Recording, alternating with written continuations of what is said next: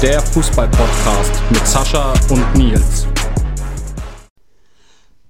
Servus und hallo, liebe Leute, zu einer weiteren Ausgabe der Football KO Podcast auf meinsportpodcast.de. Mein Name ist wie immer Sascha und man hört, ich bin gefühlt immer noch erkältet seit Anfang Februar, aber trotzdem ziehe ich es durch. Nils leider nicht mit am Start aus persönlichen Gründen, aber dafür mit einem Gast. Ich glaube, ich habe vorhin geschaut, mal wieder einen, nach langer Zeit, einen Gast aus der Regionalliga Bayern am Start. Und wie das letzte Mal, wieder vom Liga-Primus, vom Tabellenführer. Letztes Mal war es noch unter Haching. Jetzt ist es Würzburg, aber wer es ist, er stellt sich am besten selber mal vor. Hi Yannick. Servus, grüß dich. Ähm, ja, hallo an alle, die, die zuhören. Ähm, Yannick Scholz, ich spiele momentan bei den Würzburger Kickers. Ähm, ja, und freue mich und äh, bin in Erwartung, was jetzt auf mich zukommt. Perfekt, perfekt. Keine Angst, das ist eine richtig schöne Runde jetzt. Wir fangen natürlich, wie es bei uns Tradition ist, mit dem Aktuellen an. Wie ich schon im Anteasern gesagt habe, ihr seid aktuell Tabellenführer. Aber nimm uns doch mal mit. Äh, wie nimmst du die Saison gerade wahr? Und wie zufrieden seid ihr mit dem, aktuell, mit, der aktu mit dem aktuellen Verlauf? So. Ja, also ich muss natürlich sagen, dass das hier eine Saison ist, die ich jetzt bis, bisher noch nicht so erlebt habe, äh, seitdem ich Fußball spiele. Wir haben ähm, seitdem ich im Sommer hierher gekommen bin, noch kein einziges Pflichtspiel verloren. Ähm, auch, ich müsste jetzt lügen, aber ich glaube vier oder fünf Unentschieden. Ähm, den Rest alles gewonnen, ob das jetzt Pokal oder, oder Liga war. Ähm, ist, schon, ist schon eine außergewöhnliche Serie bis jetzt. Ähm, zufrieden natürlich mit dem aktuellen Tabellenbild auf jeden Fall. Ähm, nichtsdestotrotz haben wir natürlich jetzt auch noch ein paar Spiele vor der Brust, ähm, die wir genauso erfolgreich gestalten wollen. So eine Saison ohne Niederlage ähm, gibt es, glaube ich, selten. Das ist schon ein Ziel, was, was wir so als Truppe, denke ich, äh, verfolgen und verfolgen können. Ähm, ja, und dann sehen wir, was äh, am Ende der Saison auf uns dann wartet. Ziel ist jetzt mal Meister zu werden, auch wenn es natürlich ja, nach außen immer sehr, sehr floskelhaft klingt, aber ähm, Step by Step äh, Meisterschaft holen und dann in die, in die Relegation gehen und dann gucken wir, wer da auf uns wartet. Auf jeden Fall, auf jeden Fall. Aber Relegation war das nicht letztes Jahr schon der Fall mit Unterhaching? Ist es nicht in der Regionalliga immer im Wechsel? Ein Jahr steigt der aus Bayern direkt auf und das Jahr drauf wieder Relegation? Oder täusche ich mich da gerade? Nee, also ist ähm, leider jetzt zu unserem Leidwesen ein Dreierkarussell. Ähm, dieses Jahr steigt äh, meines Wissens nach ähm, Ost, also die Regionalliga Nordost, ähm, direkt auf und die Regionalliga Nord spielt gegen die Regionalliga Bayern Relegation. Also du hast immer zwei Jahre Break ähm, oder zwei Jahre Relegation und dann ein Jahr, ähm, wo du äh, ja, dazu bemächtigt wirst, äh, direkt aufzusteigen. Über das System kann man jetzt ähm, streiten und sich unterhalten. Ich lasse das jetzt aber. Ja, das habe ich zum Sebastian Mayer von Unterhaching letztes Jahr auch schon gesagt. Da sind wir, glaube ich, nicht befugt drüber zu reden, beziehungsweise wir sind nicht so schlau wie der BEV oder die Sportverbände. Ich verstehe es nicht, warum man nicht einfach fünf Absteiger macht. Für jede Regionalliga einen Absteiger, dass jeder ohne groß Tragar hochgeht. Weil ich meine, ihr habt ähm, 34 Spieltage. Und wenn man auch nach 34 Spieltagen Tabellenführer ist, sollte man auch meiner Meinung nach direkt hochgehen und nicht erst so eine dumme Relegation spielen. Ja, würde ich so unterschreiben, auf jeden Fall. Perfekt, jetzt mal zu dir in der Saison. Du hast aktuell, ähm, warte, ich muss ich kurz aufrufen. Einmal vorbereitet sein, 19 Einsätze, wettbewerbsübergreifend. Eigentlich für dich als Neuzugang relativ gut, oder? Ja, da waren natürlich jetzt auch einige ähm, Kurzeinsätze dabei. Ähm, unterm Strich bringt es aber nicht, sich da jetzt großartig den Kopf drüber zu zerbrechen. Ähm, jede Minute ist da ja ähm, eine, die ich auf jeden Fall mitnehme. Ähm, bin jetzt nicht zu 100% zufrieden, bin aber auch nicht absolut unzufrieden ähm, mit der aktuellen Situation. Ich glaube, wenn ich gespielt habe, ähm, kann ich mit Fug und Recht behaupten, dass ich da alles reingehauen habe und äh, die Leistung auch immer gestimmt hat. Ähm, deswegen, ja, ähm, doch ist es in Ordnung, aber ähm, zu 100% zufrieden mit der eigenen Spielzeit ja, bin ich natürlich nicht, würde ich jetzt lügen. Ähm, ist aber ja trotzdem auch so, dass, dass da eine ganze Truppe immer auch ähm, dasteht, jeder gerne spielen möchte und im Endeffekt zählt dann natürlich neben dem persönlichen Erfolg auch der mannschaftliche Erfolg, der ist momentan gegeben. Ähm, deswegen gibt es ja, vielleicht auch in der einen oder anderen Situation einfach mal die Devise Klappe halten und weiterarbeiten. Ähm, damit komme ich momentan ganz gut klar. Ja, klar, auf jeden Fall. Ich habe mir jetzt meine Einsatzzeiten nochmal aufgerufen. Du hast recht, die ersten Einsätze für dich äh, waren eher so sieben Minuten, dann mal ein paar Spiele nur eine Minute. Und dann kam es langsam, wo du mal 30 und teilweise sogar 90 Minuten ähm, gespielt hast. Jetzt habt ihr aber die Winterpause gehabt und ihr wart ja auf Mallorca im Trainingslager. Konntest dich da wegen beweisen unter dem, Neu unter dem Trainer oder wie siehst du die Sicht jetzt nach dem Trainingslager und der Vorbereitung? Ja, also wir sind ja eine, wie gesagt, dadurch, dass ich seit Sommer hier bin, trotzdem auch schon eine relativ lange Zeit zusammen. Ich glaube jetzt nicht, dass sich irgendjemand bei uns in der Mannschaft noch großartig beweisen muss. Ähm, es geht einfach darum, dass ähm, ja, die, die elf, die für, für das Wochenende dann in, dem, in den Augen des, des Trainerteams ähm, die beste Leistung äh, bringen können und ähm, das bestmögliche Ergebnis erzielen, äh, spielen. Ich bin mit meiner Vorbereitung persönlich soweit ganz zufrieden, ähm, habe relativ viel äh, Spielzeit und Spielminuten bekommen in den Vorbereitungsspielen. Ähm, wenn das so weitergeht, wäre das für mich äh, super. Ähm, muss aber auch äh, dazu sagen, wir hatten auch immer mal wieder ähm, ja, Krankheitsausfälle oder ähm, teilweise auch mit ähm, äh, Verletzungen äh, der relativ kleine Kader bei uns zu kämpfen. Ähm, vielleicht auch deswegen haben viele Spieler relativ viel Spielzeit bekommen. Aber ja, trotzdem würde ich sagen, bin ich mit der Vorbereitung bis dato soweit ähm, d'accord, was meine persönliche Leistung angeht. Wir haben jetzt noch ein Testspiel am Samstag gegen die Stuttgarter Kickers ähm, und dann geht's los nächste Woche. Und dann ist eh wieder auch ein anderer Rhythmus. Also dann kommt man ja da auch wieder ins Spielen rein mit Liga und Pokal. Ähm, und dann wird man sehen, ähm, ja, für was das dann gereicht hat oder für was es dann ja, äh, befugt. Ja klar, das hört sich aber trotzdem schon mal relativ gut an, wenn man in der Vorbereitung in den Testspielen relativ viel spielen kann. Das ist natürlich dann immer gut. Ich habe mir jetzt auch mal euren Spielplan aufgerufen. Ihr startet dann die, in der Liga gegen Ansbach, die aktuell auf dem 11. Platz äh, verweilen.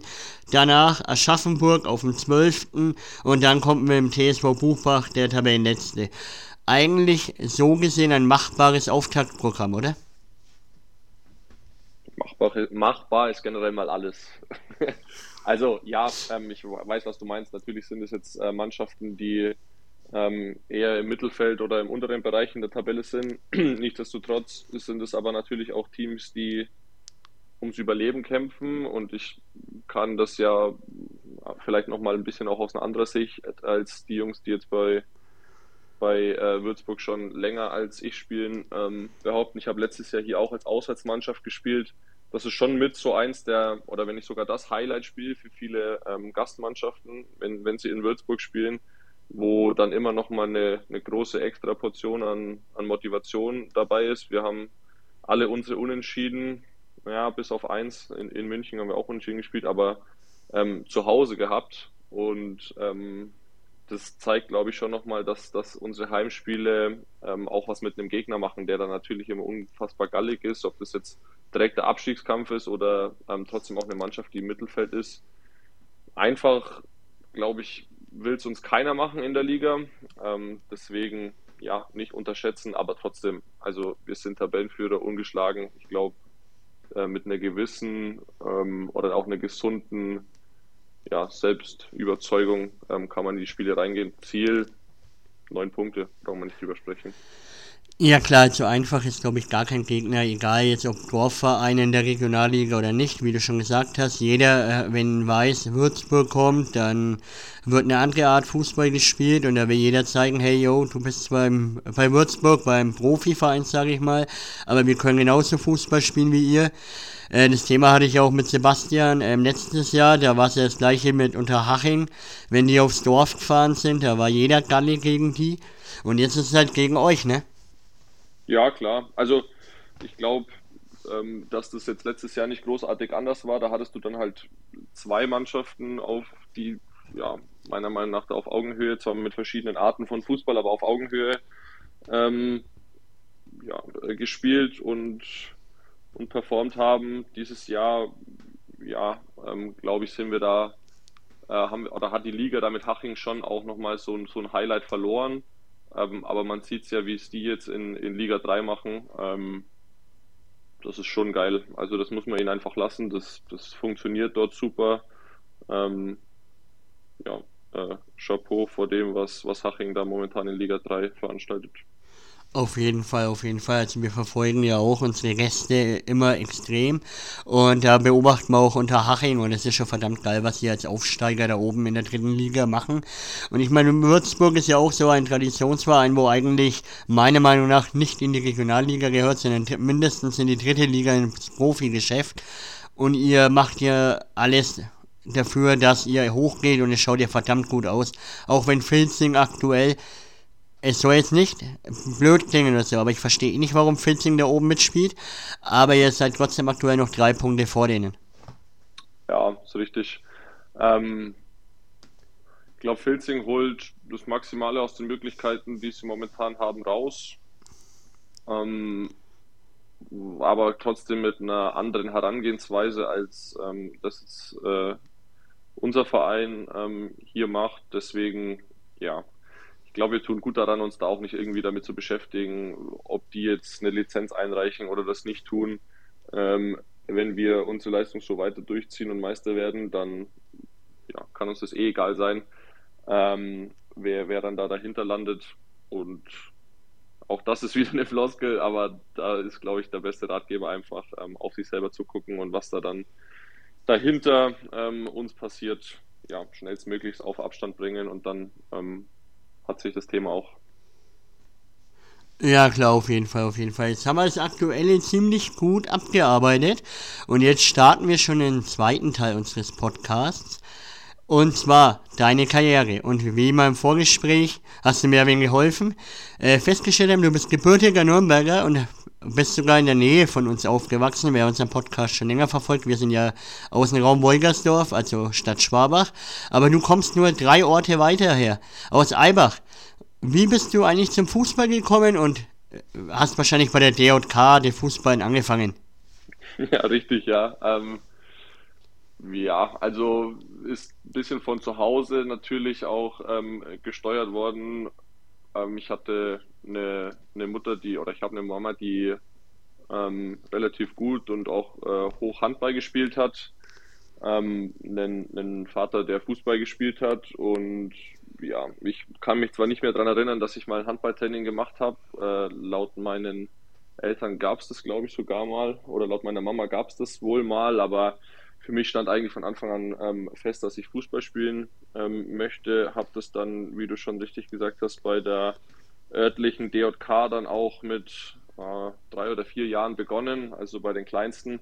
Und habe dann da ja auch das Glück gehabt, dass wir einen super Kader hatten, wo sich, oder was heißt Kader, kann man da mal noch nicht sagen, aber einfach eine, eine Mannschaft, einen Jahrgang, der da dann Jahr für Jahr einfach ähm, immer miteinander hochgegangen äh, ist und älter geworden ist und gewachsen ist, ähm, wo sich die Eltern super verstanden haben, wo wir ultra viel Erfolg hatten auf, auf sämtlichen Ebenen der wurde dann natürlich irgendwann mal zerpflückt, weil ähm, ein paar Jungs dann halt auch so gut waren, dass sie die Begehrlichkeit von anderen Vereinen geweckt haben.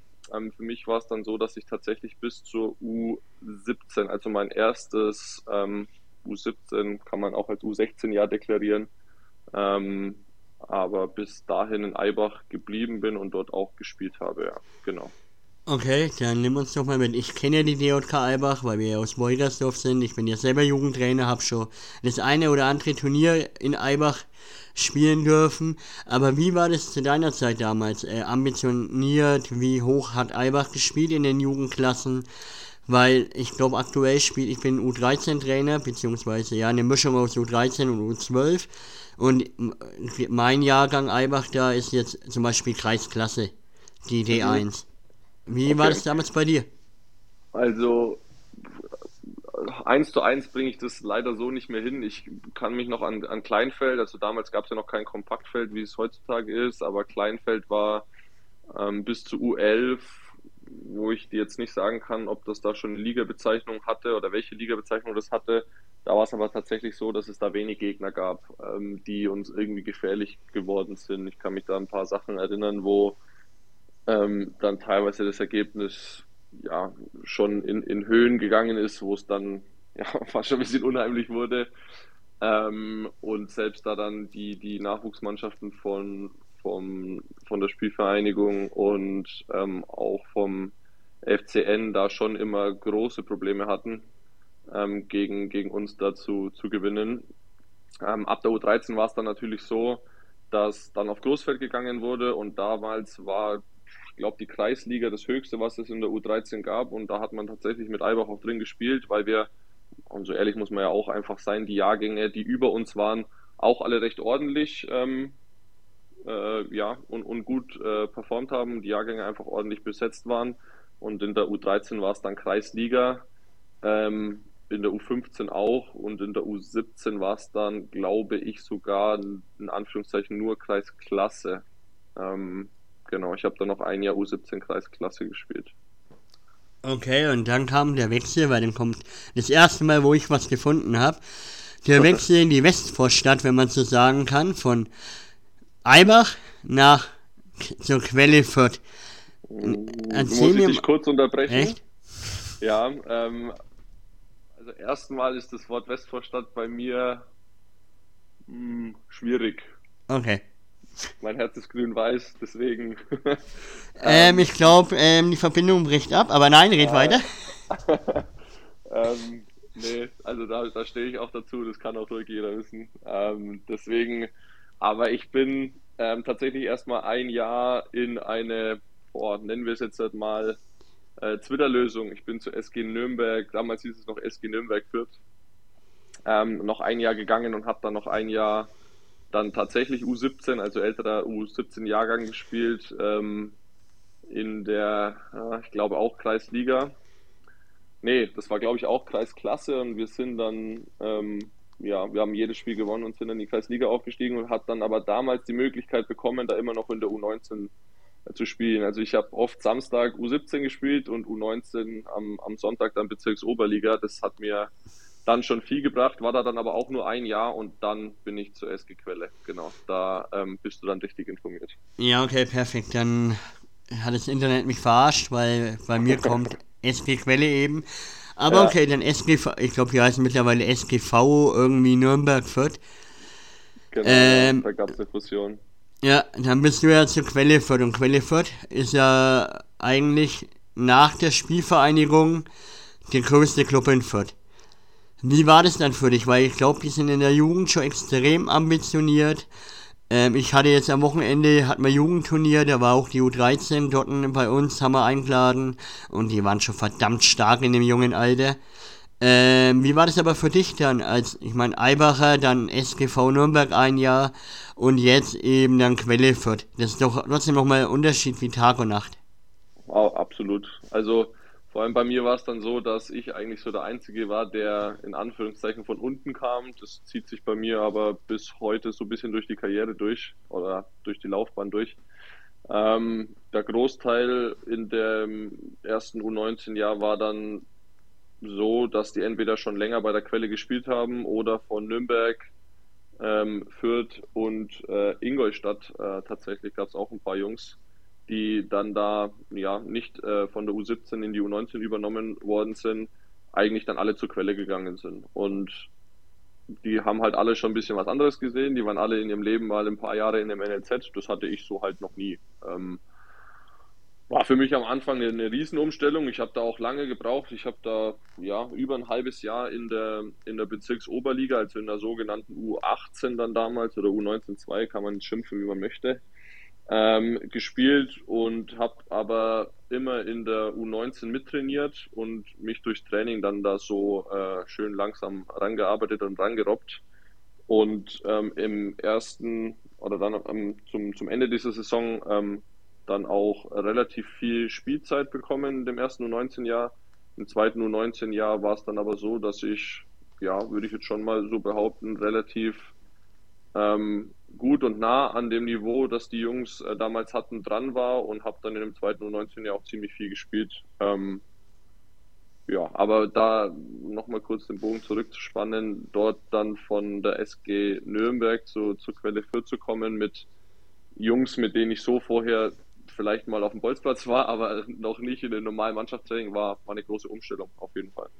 Glaube ich dir, und du hast dich ja, wie du schon gesagt hast, ziemlich reingekämpft. Also laut meinen Statistiken war, wie du, glaube ich, auch gesagt hast, das erste Jahr nicht so ähm, gut, aber das zweite Jahr dafür extrem gut mit 15 Einsätzen in der U19. Da hast du ja schon gegen Mannschaften wie Ansbach, Wackerburghausen, also gegen jetzt alle Mannschaften, wo du jetzt auch im Herrenbereich kickst, gespielt. Ähm, das stelle ich mir als so jungen Kerl echt geil vor, gegen trotzdem so namenhafte Mannschaften anzutreten in der Jugend. Ja, für mich war es damals schon was Besonderes, weil ich das halt so vorher das letzte Mal so in der U13 oder in der U11 auf irgendwelchen Hallenturnieren hatte. Ähm, wenn, ich, wenn wir Glück hatten und da mal ähm, eingeladen worden sind oder uns über irgendwelche Turniere dann für, für die ja, äh, Turniere qualifizieren konnten, wo dann die richtig guten Mannschaften dabei waren. Ähm, für mich war es was Besonderes. Ich würde jetzt da mal dem Rest, mit dem ich da gespielt habe, unterstellen, dass das für die relativ normal war, weil der Großteil halt in der U17 Bundesliga gespielt hatte. Ähm, war jetzt für die nicht so der Brüller da in ja, Regens. Ich habe mein erstes äh, U19 Bayernligaspiel in Regensburg gemacht, das weiß ich bis heute. War für mich schon was Besonderes, gegen Jan Regensburg in der U19 zu spielen. Dem Rest hat es jetzt halt nicht so wahnsinnig äh, imponiert, aber war mir dann in dem Fall eigentlich auch egal. Aber ja, natürlich, für mich war es zu dem damaligen Zeitpunkt ähm, absolut was Besonderes, ja, klar. Ja, glaube ich dir. Und die Saison war für dich auch nur so geil, dass du im gleichen Jahr sogar noch für die Herren gespielt hast in der Landesliga Nordost. Ja. Das, äh, wie war das für dich? Ich meine, du warst 18, 19, junger Hupfer und darf dann auf einmal in der Landesliga bei den Herren mitspielen, sogar noch über 90 Minuten. Äh, also erstmal war das ein bisschen ein Schock, weil wir an dem gleichen Tag auch ein U19-Spiel ähm, gehabt hätten. Ich kann jetzt den Gegner leider nicht mehr sagen. Aber das war so, dass, dass ich schon beim Treffpunkt bei der U19 war. Ähm, dann hieß es auf einmal, ähm, komm mal bitte kurz raus. Da stand dann der damalige Trainer von der ersten Mannschaft von, von der Quelle, die zum damaligen Zeitpunkt ziemlich ambitioniert Landesliga gespielt hat ähm, und gesagt hat, du, ich habe ein bisschen ein Problem äh, hinten, mir sind jetzt kurzfristig zwei Jungs ausgefallen. Ähm, ich nehme dich mit äh, jetzt dann zum Auswärtsspiel, das war damals, ich glaube, Dergaspor. Weiß Warte, nicht, ob du es offen hast. Ja. Ähm, äh, ja, richtig. Spiel. Ja, genau. Ich nehme dich damit zu dem Spiel und du spielst. Dergaspor ist ein bisschen zu vergleichen mit dem, oh, ja, war, war ich würde sagen, das ähm, Nürnberger Türgücü nicht auf dem Niveau, wie es dann Türgücü in München gemacht hat, aber sonst waren die Strukturen da sehr, sehr ähnlich. Ähm, und dann ging das relativ zügig. Also ich habe dann ein bisschen was anderes zu anziehen bekommen, weil die äh, andere Ausgeklamotten äh, als wir hatten damals in der U19 und dann musste ich da relativ schnell äh, in so einen Neunsitzer einsteigen und da dann den, den Jungs von der ersten Mannschaft damals nachfahren. Ähm, natürlich ist man dann nervös, ja. Ich glaube, ich war da frisch 18 und äh, bin dann da in die Kabine gekommen und dann waren da halt gefühlt nur ähm, deutlich ältere Männer äh, drin gesessen. Ja, ist man schon nervös. Ähm, ich hatte aber dann das Glück, dass die mich ganz gut aufgenommen haben, ich ganz gut ins Spiel reingekommen bin. Ähm, ja, und ich glaube, wir haben 1-1 oder 0-0, ich glaube 1-1 gespielt. Kann das sein? Ähm, war ja. nicht so? Ja, ich glaube 1-1. 1-1, ja. Ja, genau. Nee, war schon, war schon was Besonderes, auf jeden Fall, ja. Aber ähm, würde jetzt nicht sagen, dass das äh, nicht aufregend war, ja. Da war schon eine, eine, eine, gewisse Portion mehr Anspannung als sonst dabei, auf jeden Fall. Glaube ich dir, glaube ich dir. Ich meine, ich habe mein Debüt auch mit 18, aber nicht so hoch gegeben, sondern ich habe damals in der Privatliga dann angefangen bei den Herren. Ja. Aber es war trotzdem aufregend für einen 18-Jährigen, weil auf einmal gegen so 35-jährige Hasen, die dich am Bierpfützer da ausschwanzen. Ja, klar. Also da waren auch Jungs dabei, die auch schon mal höher als Landesliga gespielt haben, auf beiden Seiten. Also sowohl dann ähm, bei der Quelle selber als dann auch bei Dergaspor. Ähm, aber es hat trotzdem Spaß gemacht. Also ich kann mich noch relativ gut dran erinnern an das Spiel selber. Ähm, ja, war schon cool. War mal was ganz was anderes, weil schon deutlich anderer Fußball einfach ist als in der Jugend, aber war, war auf jeden Fall gut, ja. Glaube ich dir auf jeden Fall, aber du hast dich danach dieser Saison entschieden, ähm, was Neues zu sehen und hast Quelle Fürth verlassen, und zwar wieder in Richtung Nürnberger Norden, Richtung Flughafen, zum TSV Buch. Wieso genau. hast du Quelle Fürth verlassen? Ich denke, ist es nicht so gut gelaufen für dich im Herrenbereich dann? Oder wolltest du echt was Neues sehen? Oder hatte ich den Trainer vom Buch angesprochen und dir gesagt, du bist bei mir Stammspieler? Oder wie lief das ab? Ja, zum damaligen Zeitpunkt war es so, dass die Quelle eine sehr gute erste Mannschaft soweit hatte. Ähm, wir auch dann ein sehr gutes U19-Jahr gespielt haben. Ähm, und ich mir durchaus hätte vorstellen können, dort zu bleiben. Ist jetzt ein Vorwurf gegen den Verein, weiß ich, aber es ist nun mal die Wahrheit. Aber mit uns hat halt einfach keiner gesprochen. Also diese fast komplette Jugendmannschaft, die da gut performt hat, da wurde einfach davon ausgegangen, naja, die werden schon da bleiben und äh, dann nehmen wir uns da die Jungs raus, die wir brauchen können und mit dem Rest schauen wir mal, was passiert. Und wir hatten dann ähm, ein Testspiel im Winter schon äh, gegen, gegen Buch damals. Und ich habe da eine Woche später dann einen Anruf ähm, bekommen von dem damaligen Trainer, der gesagt hat, du, äh, können wir uns mal treffen? Das haben wir dann insgesamt dreimal gemacht. Ähm, ja, kann ich dann vielleicht auch mal noch eine, eine kurze, witzige Anekdote dazu erzählen. Ähm, der hat es dann aber tatsächlich geschafft, mich davon zu überzeugen, dass ähm, Buch dann für mich vielleicht die bessere Adresse, auch was Spielzeit angeht, ähm, ist und er mich da gerne dabei haben würde, ähm, weil ihm dieser Spielertyp, den er in mir gesehen hat, so ein bisschen abgegangen ist und gefehlt hat und das schon noch ein Trainer war, der, ähm, ja, ich sage jetzt mal gerne Fußball gearbeitet hat ähm, und ich glaube, damit kann ich mich ganz gut identifizieren. Deswegen dann einfach ähm, ja, die Entscheidung, äh, nach, nach Buch zu gehen und nicht bei der Quelle zu bleiben, ja, die wurde relativ, relativ frühzeitig schon getroffen. Also ähm, ich habe die Entscheidung so mehr oder weniger schon getroffen, bevor ich dann mein erstes Herrenspiel für die Quelle gemacht hatte.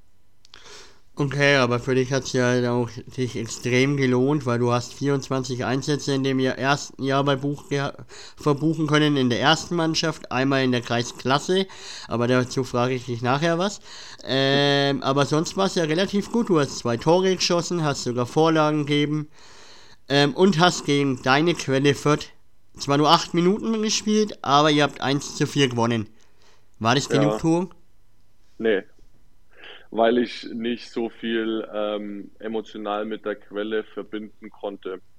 Bin eigentlich schon jemand, der sich äh, mit seinen Vereinen, wo er spielt, ähm, gerne identifiziert und ähm, da auch ja schon auch versucht, einen, einen, guten Kontakt zu allen Menschen, die mit in diesem Verein arbeiten, ähm, herzustellen. Bei der Quelle war es aber tatsächlich so, Identifikation bei der Quelle sich zu holen, war für uns oder für diesen Jahrgang damals ganz schwer. Ähm, weil wir nie bei der Quelle waren. Wir haben woanders trainiert, wir haben des Öfteren auch woanders gespielt. Also selber wirklich am, am Quellegelände waren wir vielleicht von diesen zwei Jahren boah, 20 Prozent von der ganzen Zeit. Deswegen hatte ich nie so eine hohe Identifikation äh, zur Quelle und habe da auch keine Genugtuung verspürt, wenn wir dann gegen die gespielt haben. Es war natürlich ein bisschen ein besondereres Spiel als jetzt ja, gegen Langenbruck oder, oder sonstige Vereine, die, die in der Umgebung waren. Aber eine Genugtuung ähm, gab es da nicht, weil ich jetzt auch nicht im Schlechten von der Quelle gegangen bin. Ja, klar, auf jeden Fall. Aber du weißt ja, wie ich es gemeint habe eigentlich. Klar, klar. Aber ja, das habe ich auch schon gehört, weil jetzt unser aktueller B-Jugendtorwart ist nämlich im Sommer auch zur Quelle gewechselt mit, mit unserem Jugendleiter. Und der hat uns auch erzählt, dass die in der Jugend woanders trainieren und auch spielen, was ich eigentlich dann auch nicht verstehe, weil wenn man doch in einem Verein ist, will man doch auf dem Gelände vom Verein spielen und nicht irgendwo ganz anders. Ja, ähm, richtig. Ich weiß nicht, ob es damals einfach ein Platzproblem war oder ein ein Qualitätsproblem, also Qualität in, äh, in Sachen Infrastruktur, sprich Kabinen und ähm, dann tatsächlich schon auch Plätze. Ich weiß nicht, ob ähm, du den Kunstrasen bei der Quelle kennst. Ich glaube, mittlerweile existiert er ja nicht mehr, aber damals gab es den. Es war, ja, wir haben ihn liebevoll Schnellstraße genannt, weil es halt wirklich einfach ein steinharter Platz war, wo ein grüner Teppich drüber gelegt wurde. Der war trotzdem bestimmt mehr wert, ähm, als, als ihm da jetzt immer nachgesagt wurde. Aber unser Trainer hat damals gesagt, er ähm, mietet uns da woanders ein.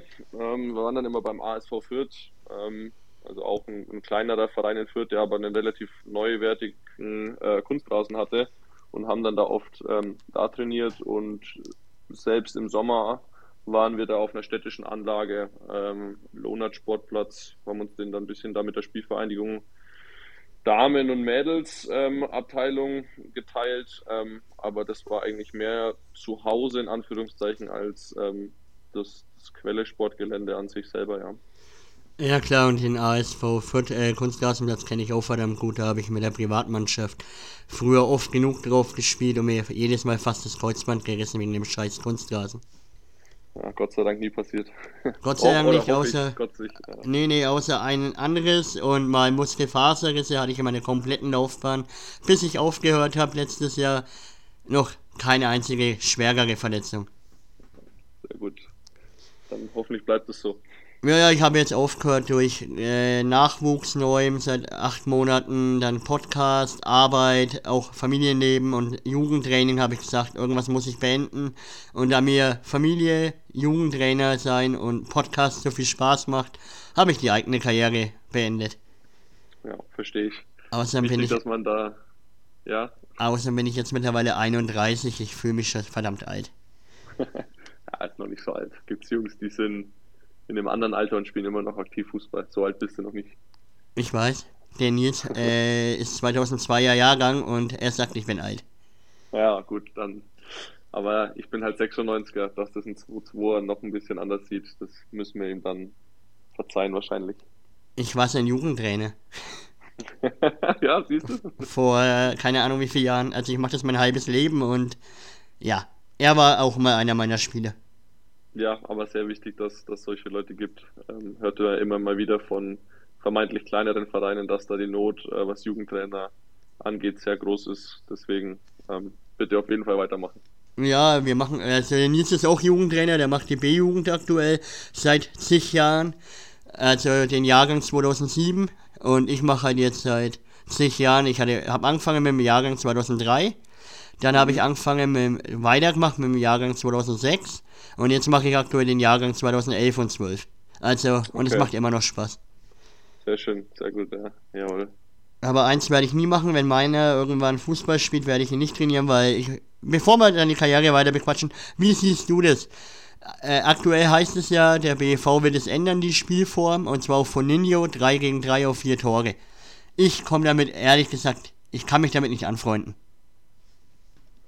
muss jetzt ähm, da eine Gegenfrage stellen, bis in welches Alter geht das denn? Ähm, ich habe das schon mitbekommen, mich aber da jetzt nicht wahnsinnig intensiv damit befasst, ehrlicherweise. Also was ich gelesen habe, soll es bis zur E-Jugend hochgehen, zwar in einer anderen Form wie jetzt in der G-Jugend, aber es soll bis zur E-Jugend hochgehen.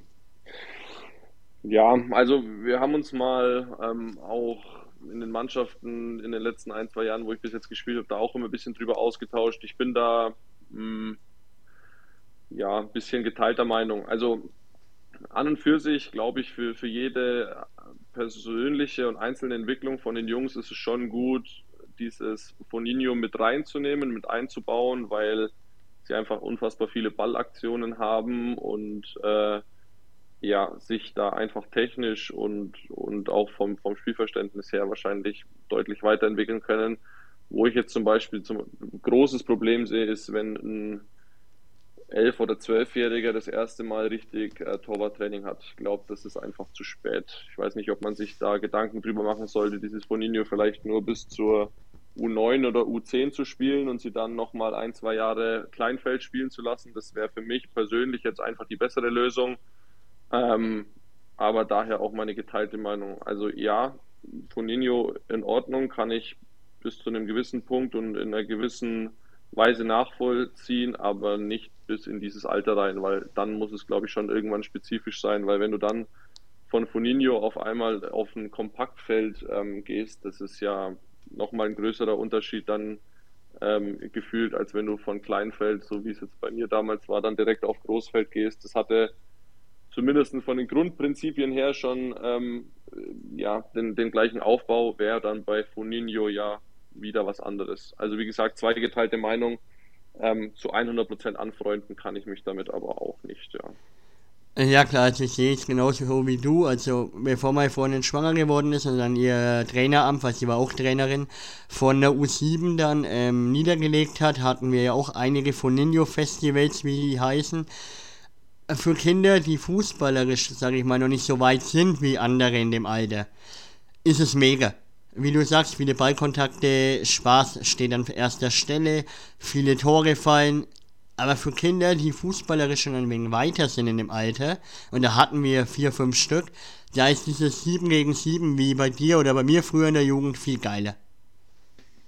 Ja, muss, muss ich jetzt so, oder, oder muss ich dir zu glauben, ich, ich habe leider noch nie so ein Foninho, oder das heißt leider auch bewusst noch nicht so ein, so ein äh, Foninho-Festival dann ähm, gesehen oder mal mitbekommen. Deswegen da jetzt eine Meinung abzugeben, wäre einfach ja, ähm, mit wenig Hintergrundwissen, äh, deswegen lasse ich das. Ja, und jetzt haben wir auch lang genug über ähm, Jugendfußball gesprochen und haben deine Karriere komplett zur Seite geschoben. Aber ich habe ja vorhin gesagt, in der ersten Saison bei Buch will ich dich zu deinem Einsatz beim TSV Buch 2 war fragen. Ich meine, du hast ja, wie du uns erzählt hast, in Albach immer relativ hoch gespielt, dann bei Quelle relativ hoch gespielt, bei Buch in der ersten Mannschaft Landesliga gespielt und auf einmal steht ein Einsatz in der Kreisklasse für dich da. Das war doch für dich vom Niveau her ein Kulturschock. Wie kam es dazu, dass du auf einmal mal in der zweiten Mannschaft spielen musstest, ein Spiel?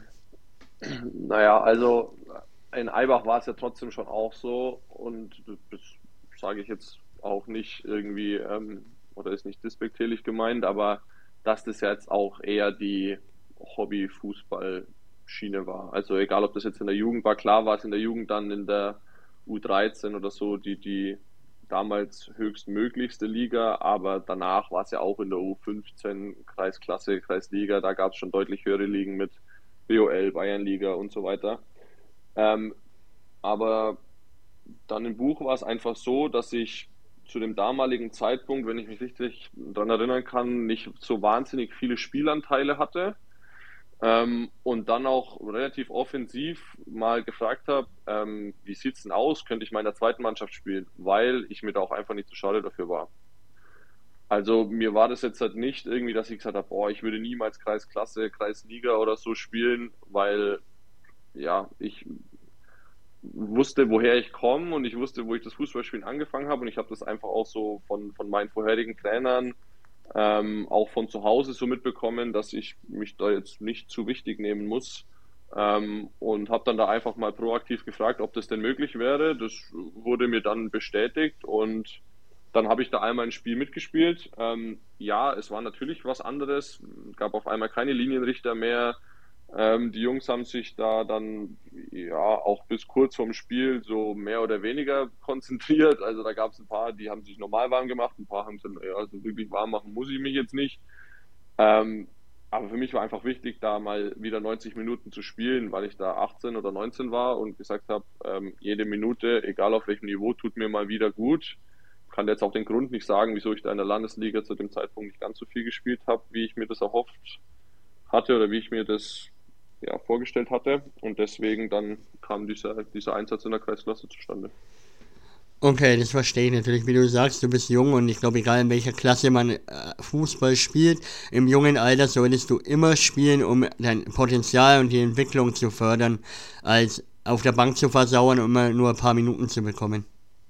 Ja, also das war zumindest damals der Gedankengang, den ich da hatte. Ähm, gab dann auch ein paar Leute, die gesagt haben, ah, mach das bloß nicht, am Schluss passiert da was, aber also ich darf jetzt auch, es ist jetzt nicht so, dass in der Kreisklasse nur Jungs spielen, die äh, zwar super ähm, das, das Zusammenleben und da ähm, jedes Mal nach dem Spiel sich äh, zwei, drei Kästen in die Kabine stellen und sich dann da komplett über den Haufen mähen. Ähm, das sind ja trotzdem vielleicht auch mal welche dabei, die sagen, ja, ähm, ich habe halt aufgrund Familie und, und äh, Job und so weiter nicht die wahnsinnige Zeit und äh, Muße, da öfter ins Training zu gehen. Also da hatte ja auch jede Mannschaft ähm, da auch ab und zu mal zugeguckt. Die, wenn die zweite Mannschaft zum Beispiel vor uns gespielt hat, gab es immer mal wieder Jungs, die da auch äh, ordentlich gekickt haben, klar, keine Frage. Aber da ist halt Fußball nicht die Nummer 1, 2, 3, sondern halt eher die Nummer 4, 5, 6 im Leben. Und das ist aber dann auch absolut in Ordnung, finde ich jetzt persönlich. Ja, klar, auf jeden Fall, auf jeden Fall. Ich meine, unsere erste hier im Dorf spielt auch Kreisklasse. Die zweite spielt B-Klasse, also da ich meine, Fußball ist trotzdem ein Sport, wo jeder machen kann. Und es gibt welche, die halt talentierter sind oder Fußball eher an die erste Stelle setzen. Und dann gibt es halt welche, die wo halt eher sagen, aus Spaß, an der Freude und mit den Freunden zusammenkicken und nach dem Spiel noch ein Seidler trinken. Was zum Beispiel die Profis nicht machen könnten in der Öffentlichkeit. Ja, gibt bestimmt welche, die das auch machen und es ist auch ähm, in Ordnung. Das kann jeder handhaben, wie er das möchte. Ähm, in der heutigen Zeit ist das äh, bei gewissen Vereinen in bestimmten Ligen mit Sicherheit schwierig, ja, gebe ich dir recht. Ja klar, auf jeden Fall. Dann in der darauffolgenden Saison bei Buch ähm, warst du dann doch mehr gesetzt und hast schon 28 Einsätze in der Landesliga Nord gehabt. Ähm, da hast du dich dann richtig durchgesetzt, weil ich hab's gerade offen, du hast zu 80% der Spiele über, über 90 Minuten gespielt und warst eigentlich gesetzt und da warst du gerade mal 19, also war dann wieder für dich der Schritt nach vorne, nachdem du im ersten Jahr eher nur sporadische Einsätze teilweise hattest. Ja, absolut. Also ich zweite Jahr war, war dann auf jeden Fall ähm, ordentlich, haben da eine gute Saison gespielt, hatten da eine gute homogene Mannschaft vor allem auch. Das war ja auch das, was ich Buch immer so ein bisschen auf die Fahne geschrieben hat, dass man, ähm, ja, damals gab es immer noch den, den Begriff äh, Bucher Jungs, der, den gibt es heute so in der Art schon auch noch. Ich würde aber sagen, dass er damals ein bisschen anders mit Leben gefüllt wurde ähm, und die Saison lief gut, ja, auf jeden Fall. Ähm, glaube aber, oder ich bin mir ziemlich sicher, dass ich mir in der Saison den Mittelfuß gebrochen habe. Kann das sein, dass das in der zweiten Saison war? Ich glaube schon. Nee. Weil du hast nämlich in der darauffolgenden Saison, also 17, 18, dann schon wieder 26 Spiele gehabt. Du hast ja nicht in jeder Saison so viele Spiele jetzt. Ja, ja. Also ich habe mir irgendwann mal den Mittelfuß gebrochen. Ich glaube, dass es in der zweiten Saison war. Ich glaube. Ähm, in Stadeln, in Fürth mir den Mittelfuß gebrochen, ja. Das war nicht ganz so angenehm. Glaube ich dir, aber da ich jetzt nichts sehe, kannst du mir mal erzählen, wie war das denn für dich? Ich meine, du warst trotzdem relativ jung, Verletzungen, gehören dazu im Sport. Ich meine, ich habe schon mal geschafft beim Joggen während Corona, äh, wo man nichts machen durfte, mir einen Ermüdungsbruch zu holen, weil wir einfach zu viel gewandert sind. Joggen kann man es ja nicht nennen, weil ich konditionell im Arsch war, deswegen sind wir gewandert. Hab's geschafft, mir einen Ermüdungsbruch zu holen, aber wie war das denn für dich? Weil ich meine, ich war 28 oder so. Ja, ähm, für mich war das damals ganz schlimm. Ähm, bei mir war es ironischerweise tatsächlich auch ein Ermüdungsbruch. Ich habe zwei, drei Wochen vorher immer ein, ein, leichtes Stechen gespürt, das dann mal schlimmer, mal weniger schlimm wurde. Das war immer am, am äußeren Mittelfußknochen, also linker Fuß ganz außen, ziemlich Fußmitte. Ähm, und habe das aber dann mehr oder weniger ignoriert, mal mit einer Ibu trainiert, mal ohne, mal irgendwie eine, ja, Voltaren, Schmerzsalbe, irgendwas hingeschmiert, um das zu lindern. Ähm, und dann hat es in diesem Spiel halt auf einmal einen ja, ziemlich heftigen Stich gegeben. Und ich habe sofort gemerkt, scheiße, da ist irgendwas Schlimmeres passiert, sind dann ins Krankenhaus gefahren und ähm, ja, äh, ich hatte dann ein paar Tage später meine ähm, Abschlussprüfung im Beruf. Also ich hatte da, ich war in der Ausbildung zum großen Außenhandelskaufmann meine Mama hat, ähm, wie, wie bei fast jedem Fußballspiel äh, zur damaligen Zeit, ähm, war natürlich dabei, hat sich das angeguckt. Äh, die hat mich da ja immer, immer tatkräftig unterstützt, war da eigentlich seit, seit klein auf immer dabei, äh, direkt mit ins Krankenhaus begleitet und hat dann einen ähm, Move gebracht, mal kurz weg vom Fußball und hat dem Arzt dann verklickert, du, pass mal auf, der muss seine Abschlussprüfung schreiben, gib dem mal irgendwelche Medikamente, dass der die nächsten zwei Tage hier äh, Prüfung schreiben kann und danach könnt ihr euch äh, das operieren oder angucken oder was auch immer, aber vorher schreibt der mal Abschlussprüfung, weil sonst muss der nochmal ein halbes oder dreiviertel Jahr warten, bis der das wieder machen kann. Ähm, warum auch immer haben die dem dann Stand gegeben, ohne meines, mein, ja, ohne mein Wissen. Ich habe dann unter wahrscheinlich relativ starken äh, medikamentösen Einfluss die meine Abschlussprüfung geschrieben. Ich weiß bis heute nicht, wie ich die bestanden habe, weil ich von der so gut wie gar nichts mehr weiß und wurde dann zwei Tage äh, ja, nach dem tatsächlichen Unfall operiert. Für mich war das damals, für mich war diese Abschlussprüfung damals eigentlich völlig egal, muss ich ehrlich sagen, weil ich gesagt habe, ey, alles scheiße, jetzt spiele ich hier mit 19 Landesliga, hatte auch sein oder andere ähm, Gespräch schon mit einem höherklassigen Verein, ob ich mir das denn vorstellen könne. Ähm, ob ich es dann wirklich gemacht hätte, weiß ich nicht, weil ich mich tatsächlich sehr wohl gefühlt habe im Buch. Ähm, aber für mich ist da fast schon so eine Welt zusammengebrochen, wo ich mich da dann so verletzt habe. War keine schöne Zeit. Ich glaube auch für meine Mitmenschen keine schöne Zeit, weil die da unter meine Launen schon leiden mussten. Ja. Glaube ich dir, aber ich stelle immer wieder fest, wir sind uns ähnlicher, als ich gedacht habe. Erstens, wir kommen fast aus dem gleichen Ort. Dann Mittelfu äh, Ermüdungsbruch im gleichen Fuß. Ich hatte es auch im linken Fuß, habe es wochenlang ignoriert, monatelang. Aber ich musste nicht operiert werden und unsere Mütter sind anscheinend sich auch gleich, weil ich hatte, äh, das war noch früher, hatte ich auch eine Verletzung. Ey, yo, bevor da irgendwas gemacht wird, der hat Prüfungen. Absch äh, Quali, damals mit 15. Ja. Ja. Also damals hätte ich sie ja, fressen können. Ähm, heute sage ich, vielen Dank Mama, Gott sei Dank hast du das so gemacht. ja klar, ähm, das ist im Nachhinein ist man immer schlauer, sag ich mal. So in dem Moment denkt man sich wahrscheinlich, warum machst du dich so eine Scheiße, aber im Nachhinein ist es, glaube ich, besser, dass du deinen Abschluss gemacht hast, weil, mal auf Holz klopfen, man weiß ja nie, wie lange eine Fußballkarriere eigentlich geht und so hast du immer was in der Hinterhand. So ist es. Bin ich froh drum, auf jeden Fall. Auf jeden Fall. Dann das Jahr, man kann es ja mal kurz zusammenfassen. Ähm, Buch war für dich eigentlich eine relativ geile Zeit. In der Saison 18-19 hattest du dann schon 33 ähm, Einsätze. In der ersten Mannschaft hast du sogar angefangen, mal Tore zu schießen. Davor war es immer nur sporadisch, mal ein Tor, wenn überhaupt. Dann ja. in der Saison hattest du auch einmal fünf Tore, 33 Einsätze. Dann kam die Corona-Saison. Da können wir dann gleich drüber reden. Ja, wie war das für euch? Weil ich meine, Landesliga ist trotzdem sechste Liga in Bayern und auf einmal kam Corona. Du hast zwar trotzdem 25 Einsätze in diesen eineinhalb Jahren oder zwei, zusammengefasst in zwei Jahren gehabt, aber wie war das für dich? Corona an sich jetzt? Ja, die Zeit als Fußballer in Corona und für dich als Mensch.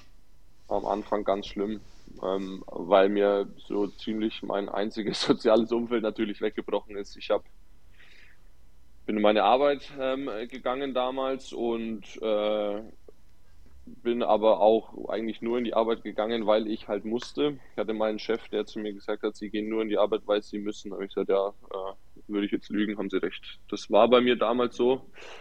Ähm, und dann nicht mehr trainieren zu dürfen, ähm, ja, der soziale Kontakt hat natürlich gefehlt. Für mich war aber tatsächlich das Schlimmste, dass, dass wir ja nicht, ich durfte ja nicht mal mehr aufs Gelände. Also ich hätte ja nicht mal mehr ähm, mich zum Beispiel mit irgendjemand oder mit noch einer zusätzlichen Person äh, treffen dürfen und mit der, keine Ahnung, und wenn es nur Flugbälle sind, äh, eine Stunde lang sich die Dinger da hin und, hin, äh, hin und her zu schweißen, auch das war ja de facto nicht möglich. Außer man hat sich auf irgendeinem Bolzplatz getroffen, die sind aber weiß nicht, ob du davon auch ein Lied singen kannst. In Nürnberg relativ ähm, ja, rar gesät, würde ich jetzt mal sagen.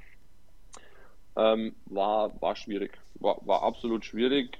Ähm, lebst dann halt da so mehr oder weniger in den Tag rein, gehst in deine Arbeit, gehst wieder nach Hause. Ich habe dann irgendwann angefangen, äh, Fahrradfahren wie ein Verrückter, bin zum Brombachsee gefahren und wieder zurück äh, innerhalb von, keine Ahnung, fünf, sechs Stunden habe mich dann ins Bett gelegt, habe 15 Stunden geschlafen. So hat mein Wochenende meistens ausgesehen, ähm, weil ich irgendeine Auslastung oder irgendeinen Ersatz ähm, mir versucht habe zu suchen. Das ging eine Zeit lang ganz gut, aber irgendwann halt auch nicht mehr. Also war für mich keine schöne und auch keine, keine einfache Zeit, nee, auf gar keinen Fall. Ja, klar, auf jeden Fall. Also ich meine, mein einziger sozialer Kontakt außerhalb meiner Freundin, mit der ich zusammen gewohnt hab, wohne, ähm, fast hätte ich mich versprochen, ähm, mit ihr zusammen wohne, war eben der Nils. Und es war ja. ein halbes Jahr. Ich mag Nils. Wir sind auch mittlerweile gute Freunde, aber wenn du ein halbes Jahr nur eine Person treffen darfst, und es ist der Nils, der joggen will, weil er in der ersten Mannschaft spielen will, war es keine schöne Zeit. Ja. Und vor allem, ich durfte, ja. wie du sagst, nicht mal am Sportplatz. Unser Gelände war komplett versperrt. Wir konnten ja. nicht mal wenig kicken halt. Ja, so war das, oder ja, ging es mir oder uns damals ähnlich. Ähm, wir haben uns dann das ein oder andere Schlupfloch ähm, gebaut. Ich habe äh, mit meinem damaligen äh, Torhüter, der bei mir in der Mannschaft gespielt hat, äh, ohne da jetzt zu viel verraten zu wollen. Wir haben uns ein, ein Fleckchen Erde gesucht, das ziemlich unberührt war, fast eine Stunde Fahrzeit äh, von unserem Wohnort. Also der hat auch oder lebt, glaube ich, nach wie vor in Eibach. Ähm, haben uns dann ins Auto gesetzt und wurden da dann Gott sei Dank auch äh, nie erwischt oder für irgendetwas belangt, aber haben da uns dann ab und zu am Wochenende ähm, die Freiheit genommen und da zweit äh, sich, wie vorhin schon ähm, äh, besagt, die, die Bälle um die Ohren geschossen. Ähm, aber das war natürlich auch nicht jeden Tag möglich. Ja, keine, keine einfache Zeit. Nichtsdestotrotz muss ich sagen, ja, ähm, war die Zeit dann irgendwo doch der Grund, dass es für mich dann halt so gelaufen ist, wie es ab, ab Corona dann gelaufen ist, sportlich, ja. Ja klar, aber es war ja dann relativ geil, weil ich meine, okay, durch Corona konntest du ja fast nicht spielen, aber bist dann trotzdem in der Saison 21, 22, das war ja so nach Corona, wo es endlich wieder losging, äh, Amateurfußball darf wieder starten, nach Memmingen gewechselt in die Regionalliga. Jetzt erzähl mir mal, wie man als Nürnberger Bub, der wo dann durch Corona kaum spielen darf, auf einmal ein Angebot aus der Regionalliga Bayern bekommt und nicht mal in der Nähe von dir daheim, sondern nach Memmingen. ja, ähm, kleiner Sprung zurück in Corona rein. Ähm, da gab es ja dann auch einen Winter in dieser Corona-Zeit und ähm, meine Mama hat nach der Trennung, Scheidung meiner Eltern ähm, Jahre danach äh, wieder jemanden kennengelernt. Ähm, Sage ich mittlerweile auch äh, schon mit Stolz, äh, ist mein Stiefvater, weil das ein sehr, sehr guter Mensch ist, mit dem ich mittlerweile ein super Verhältnis habe. Am Anfang ähm, habe ich mich da leider ein bisschen bockig verhalten. An der Stelle nochmal sorry dafür. Aber da haben wir schon oft drüber gesprochen, nimmt er mir ähm, nicht mehr böse, Gott sei Dank. Hat jemand kennengelernt, wie gesagt, und der kam ähm, aus dem Allgäu. Nicht aus Memmingen, sondern ähm, ja, Nähe Markt Oberdorf, ein kleines Kaff in der Nähe von Markt Oberdorf. Wenn das, wenn das jetzt keinem was sagt, nächstgrößere würde ich jetzt mal mit äh, Füssen, Schloss Neuschwanstein ähm, benennen. Das kennt, glaube ich, so gut wie jeder. Ähm, und da waren wir dann zwischen Weihnachten und Silvester und ich hatte dann natürlich ähm, mal wieder brutale Langeweile und wusste nichts mit mir anzufangen. Habe mir dann gedacht, naja, setzt du dich halt mal ins Auto und guckst mal, was hier in der Region so, so geboten ist. Bin dann mal nach Schloss Neuschwanstein gefahren, aber auch nicht ausgestiegen, weil logischerweise war ja auch kein Betrieb. Habe mir das alles mal ein bisschen angeguckt und dann war halt irgendwie so, dass ich gesagt habe, naja, Fußball ist ja trotzdem mein Leben. Ich gucke mir jetzt mal den FC Memmingen an und den FV Illertissen an. Bin da einfach mal hingefahren, war zuerst in Illertissen, Illertissen ist, wer da noch nicht war und äh, ja, ähm, zum Beispiel jetzt Quelle Fürth kennt, sehr zu vergleichen. Weitläufiges Gelände, Fußballplatz, kleine Tribüne und eine große Tatanbahn um diesen Fußballplatz rum, neben dann ein Schwimmbad und das war's. Und ich gesagt, ja, okay. Und dann bin ich mal nach Memmingen gefahren und das sah dann schon deutlich anders aus. Memmingen meiner Meinung nach eins der schöneren bis schönsten Stadien in, äh, in der Regionalliga Bayern. Ähm, schönes Gelände, ähm, macht einfach was her und bin dann da eigentlich ohne Hintergedanken wieder zurückgefahren, habe dann auf dem Rückweg ähm, im Auto äh, wieder mh, hm, ja, angerufen, ja, äh, also passt auf, ich bin jetzt so in einer Dreiviertelstunde, Stunde wieder da laut Navi äh, soll ich noch irgendwas vom Supermarkt mitbringen? Dann haben sie gesagt, nee, passt alles, aber wo warst du jetzt eigentlich? Warst du den halben Tag weg eigentlich? Habe ich gesagt, ja, ich äh, war da und da und da und habe mir halt unter anderem das mal in Memmingen angeguckt. Ähm, hat meine Mama gesagt, ja, wieso? Habe ich gesagt, ja, einfach so, mir war halt langweilig. Ja, und dann äh, hat sie gesagt, du, macht ja irgendwie keinen Sinn, sich das da anzugucken. Und es war schon immer so, dass ich gesagt habe, ähm, ich möchte so hoch wie es geht Fußball spielen. Das war immer meine Intention. Ich habe auch im Buch da immer schön viele Lacher einstecken dürfen, wurde da auch ab und zu mal aufgezogen, wenn ich, keine Ahnung, noch zusätzlich nach dem Training was gemacht habe, vor dem Training was gemacht habe, länger geblieben bin oder wie auch immer. Und es hieß immer, ja, komm, das, das wird eh nichts mehr, du spielst dein Leben lang hier und äh, dann passt es auch und alles gut. So, und für mich war aber immer, ja, das kann schon sein, dass das passiert, aber wenn die Möglichkeit kommt, auf jeden Fall mal versuchen, dass ich auch höherklassig spielen kann. Irgendwann war ich dem Verein aber dann halt so verbunden, dass ich gesagt habe, in die Bayernliga würde ich nicht. Die Möglichkeit hätte ich damals gehabt, nach Erlangen äh, zu gehen. Habe ich dann aber nicht getan. Ähm, und dann hat meine Mama am Telefon den Satz gesagt, der das eigentlich alles ins Rollen gebracht hat. Er hat gesagt, naja, wenn du es dir schon angeguckt hast, dann kannst du einfach mal anrufen. Und da war das erste Mal so der Moment, wo ich mir gedacht habe, was hat die Frau gerade gesagt? Ist die verrückt? Ich spiele Landesliga in Nürnberg. Ich kann doch jetzt nicht bei einem Regionalligisten anrufen als Spieler und sagen, ja, äh, du, darf ich mal mittrainieren? Also das ist ja irgendwie so eine, so eine Story, die, die funktioniert vielleicht in irgendeinem Buch oder in irgendeinem Film oder so, aber wenn man mal ehrlich ist, ist es ziemlich unrealistisch, dass die dann zu mir sagen, ja, ja, klar, kannst ja mal vorbeikommen und trainierst mal mit, weil das ist ja auch keine Hobbytruppe. Ja, glaube ich. Grund auch immer. Ja, sorry, ja. Nee, nee, red weiter. Ja, aus, aus welchem Grund auch immer habe ich das dann aber getan und habe mir tatsächlich die Telefonnummer von dem sportlichen Leiter rausgesucht, den angerufen und gesagt, wer ich bin und ähm, wie es denn da momentan ausschaut, ob sie trainieren oder nicht und wenn, ob ich da mal mitmachen könnte. Und ich glaube, der ist sich ziemlich verarscht vorgekommen. Ähm, und hat dann auch gesagt, ja, er würde sich dann mal wieder bei mir zurückmelden und ich soll ihm mal einfach auf diese Nummer mein Transfermarkt oder FUPA-Profil schicken und dann guckt er sich das mal an. Hat sich natürlich nicht wieder gemeldet. Ich habe mir aber gedacht, was habe ich zu verlieren und habe da einfach nochmal angerufen. Ähm, frag mich bitte nicht, wieso. Ich kann es dir bis heute nicht erklären. Ähm, und dann fand er das aus welchem Grund auch immer anscheinend ziemlich interessant. Hat dann gesagt, du, ich habe keine Ahnung, wie du da drauf kommst und so weiter, aber ich rede einfach mal mit dem Trainer und dann melde ich mich bei dir. Hat sich dann tatsächlich eine Woche später gemeldet und hat gesagt, du, ähm, sobald wir das Trainieren wieder anfangen, sagen wir dir Bescheid und dann kommst du mal vorbei äh, ins Probetraining. Eine Woche lang wollen wir das uns mal angucken, weil so diese Hartnäckigkeit und dieser Weg, den, den, der, der gefällt mir und das habe ich so noch nicht gesehen. Also gucken wir uns das mal an. Und das hat sich dann tatsächlich hingezogen bis ja, ich, Anfang Juni ähm, immer mal wieder so sporadisch Kontakt gehabt, mal per WhatsApp, mal kurz telefoniert und dann kam irgendwann diese Woche. Und ich habe natürlich in der Zwischenzeit versucht, ähm, trainier zu trainieren wie ein, wie ein Verrückter, um mich auf ein bestmöglichstes, zumindest körperliches Niveau zu bringen. Ähm, wurde dann da leider kurz bevor das Probetraining war nochmal von Corona ausgebremst. Also ich hatte selber dann Corona, da ging es mir auch nicht wahnsinnig gut in der Zeit. Ähm, bin dann aber Gott sei Dank wieder rechtzeitig fit geworden, bin dann ins Probetraining und ja, bin in der ersten Einheit gnadenlos untergegangen. Wenn du alter Clubfan bist, dann wird der Timo Gebhardt was sagen. Ja. Ja, der hat da Sachen mit mir angestellt, die ja, nicht ganz so gut waren. Also für ihn war das natürlich super, er hat das super ausgesehen. Ich habe da gar nicht gut ausgesehen.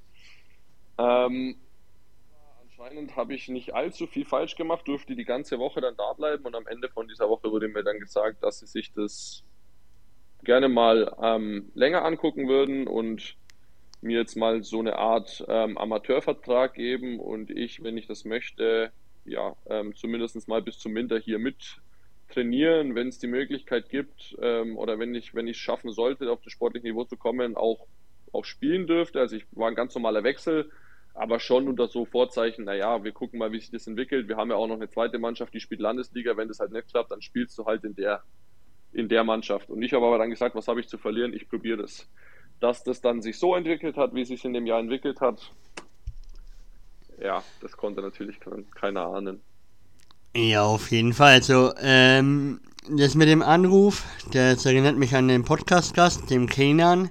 Der hat damals auch mal in der Jugend, war das aber nicht jetzt im Herrenbereich, sondern in der Jugend bei Oberhausen angerufen, weil sein Kumpel das Probetraining nicht bestanden hat und er hat gemeint, ey, yo, gib mal die Nummer, ich will's probieren und dadurch ist er zu Oberhausen in die U19 gekommen. Aber ganz ehrlich, dann kannst du dich bei deiner Mama ja nochmal bedanken, weil sie hat dir ja schon geholfen mit der Abschlussprüfung und jetzt, halt, dass du halt in der Regionalliga ankommst da gibt es ein paar mehr äh, Gründe noch, ähm, wo ich mich bei meiner Mama bedanken kann ähm, oder bei meinen Großeltern auch bedanken kann, ähm, die mir da immer sehr viel geholfen haben. Aber ja, natürlich, ja, muss ich mir vielleicht nochmal was einfallen lassen.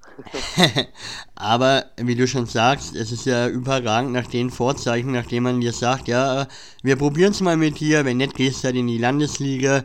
Aber wenn man sich jetzt bei FUPA deine Statistiken anschaut, 34 Einsätze, 5 Tore, eine Vorlage unter uns. Okay, man hat immer als junger Kerl den Traum, so hoch wie möglich zu spielen, aber hast du selber nicht geglaubt, oder? Dass du so einschlägst, also du in Memmingen. Nee, natürlich nicht.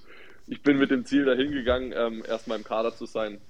Das wäre für mich schon mal sowas gewesen, wo ich gesagt hätte, yo, ähm, cool, ich bin mal in so einem Kader in, in so einer Liga, wo ich zwar immer hin wollte, aber natürlich dann irgendwann, umso älter ich geworden bin, das dann nicht nur mir von außen, sondern ich bin ja auch ein realistischer Mensch, ähm, ich schon wusste, dass das immer schwieriger werden wird und immer schwieriger wird ähm, zu erreichen.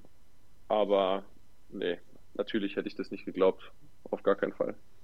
Ja, und wie gesagt, das, am Anfang hast du immer nur ein paar, also 90 Minuten, dann 45 einige Spiele und auf einmal gab es den Schlag auf Schlag, 90 Minuten durchgehend Stammspieler, hast sogar einmal das entscheidende Tor gegen Schweinfurt gemacht zum 1-0 Sieg, dann gegen Fürth beim 3-3, das tat dir weh, oder? Sei ehrlich, wenn du ein Grün-Weißer bist, gegen Fürth zu treffen. Gibt's ein Foto, ähm, kann mich noch gut daran erinnern, gibt es ein Foto, das war ein Tor nach einem Standard. Ähm, erst so fünf Sekunden lang ähm, hat der Jubel überwogen und dann habe ich gemerkt, scheiße, was ist hier eigentlich gerade passiert? ähm, habe dann da auch ziemlich, äh, ja, einen ziemlich komischen Gesichtsausdruck zwischen, boah, soll ich mich jetzt freuen oder soll ich das nicht tun? Ähm, da gab es tatsächlich in der gleichen Saison dann nochmal einen noch extremeren Moment, ähm, auch mit dem Kleeblatt. Wenn du dir die Statistik gerade anguckst und die offen hast, geh mal so, ja, ich würde sagen 30. Spieltag oder ein bisschen, bisschen früher.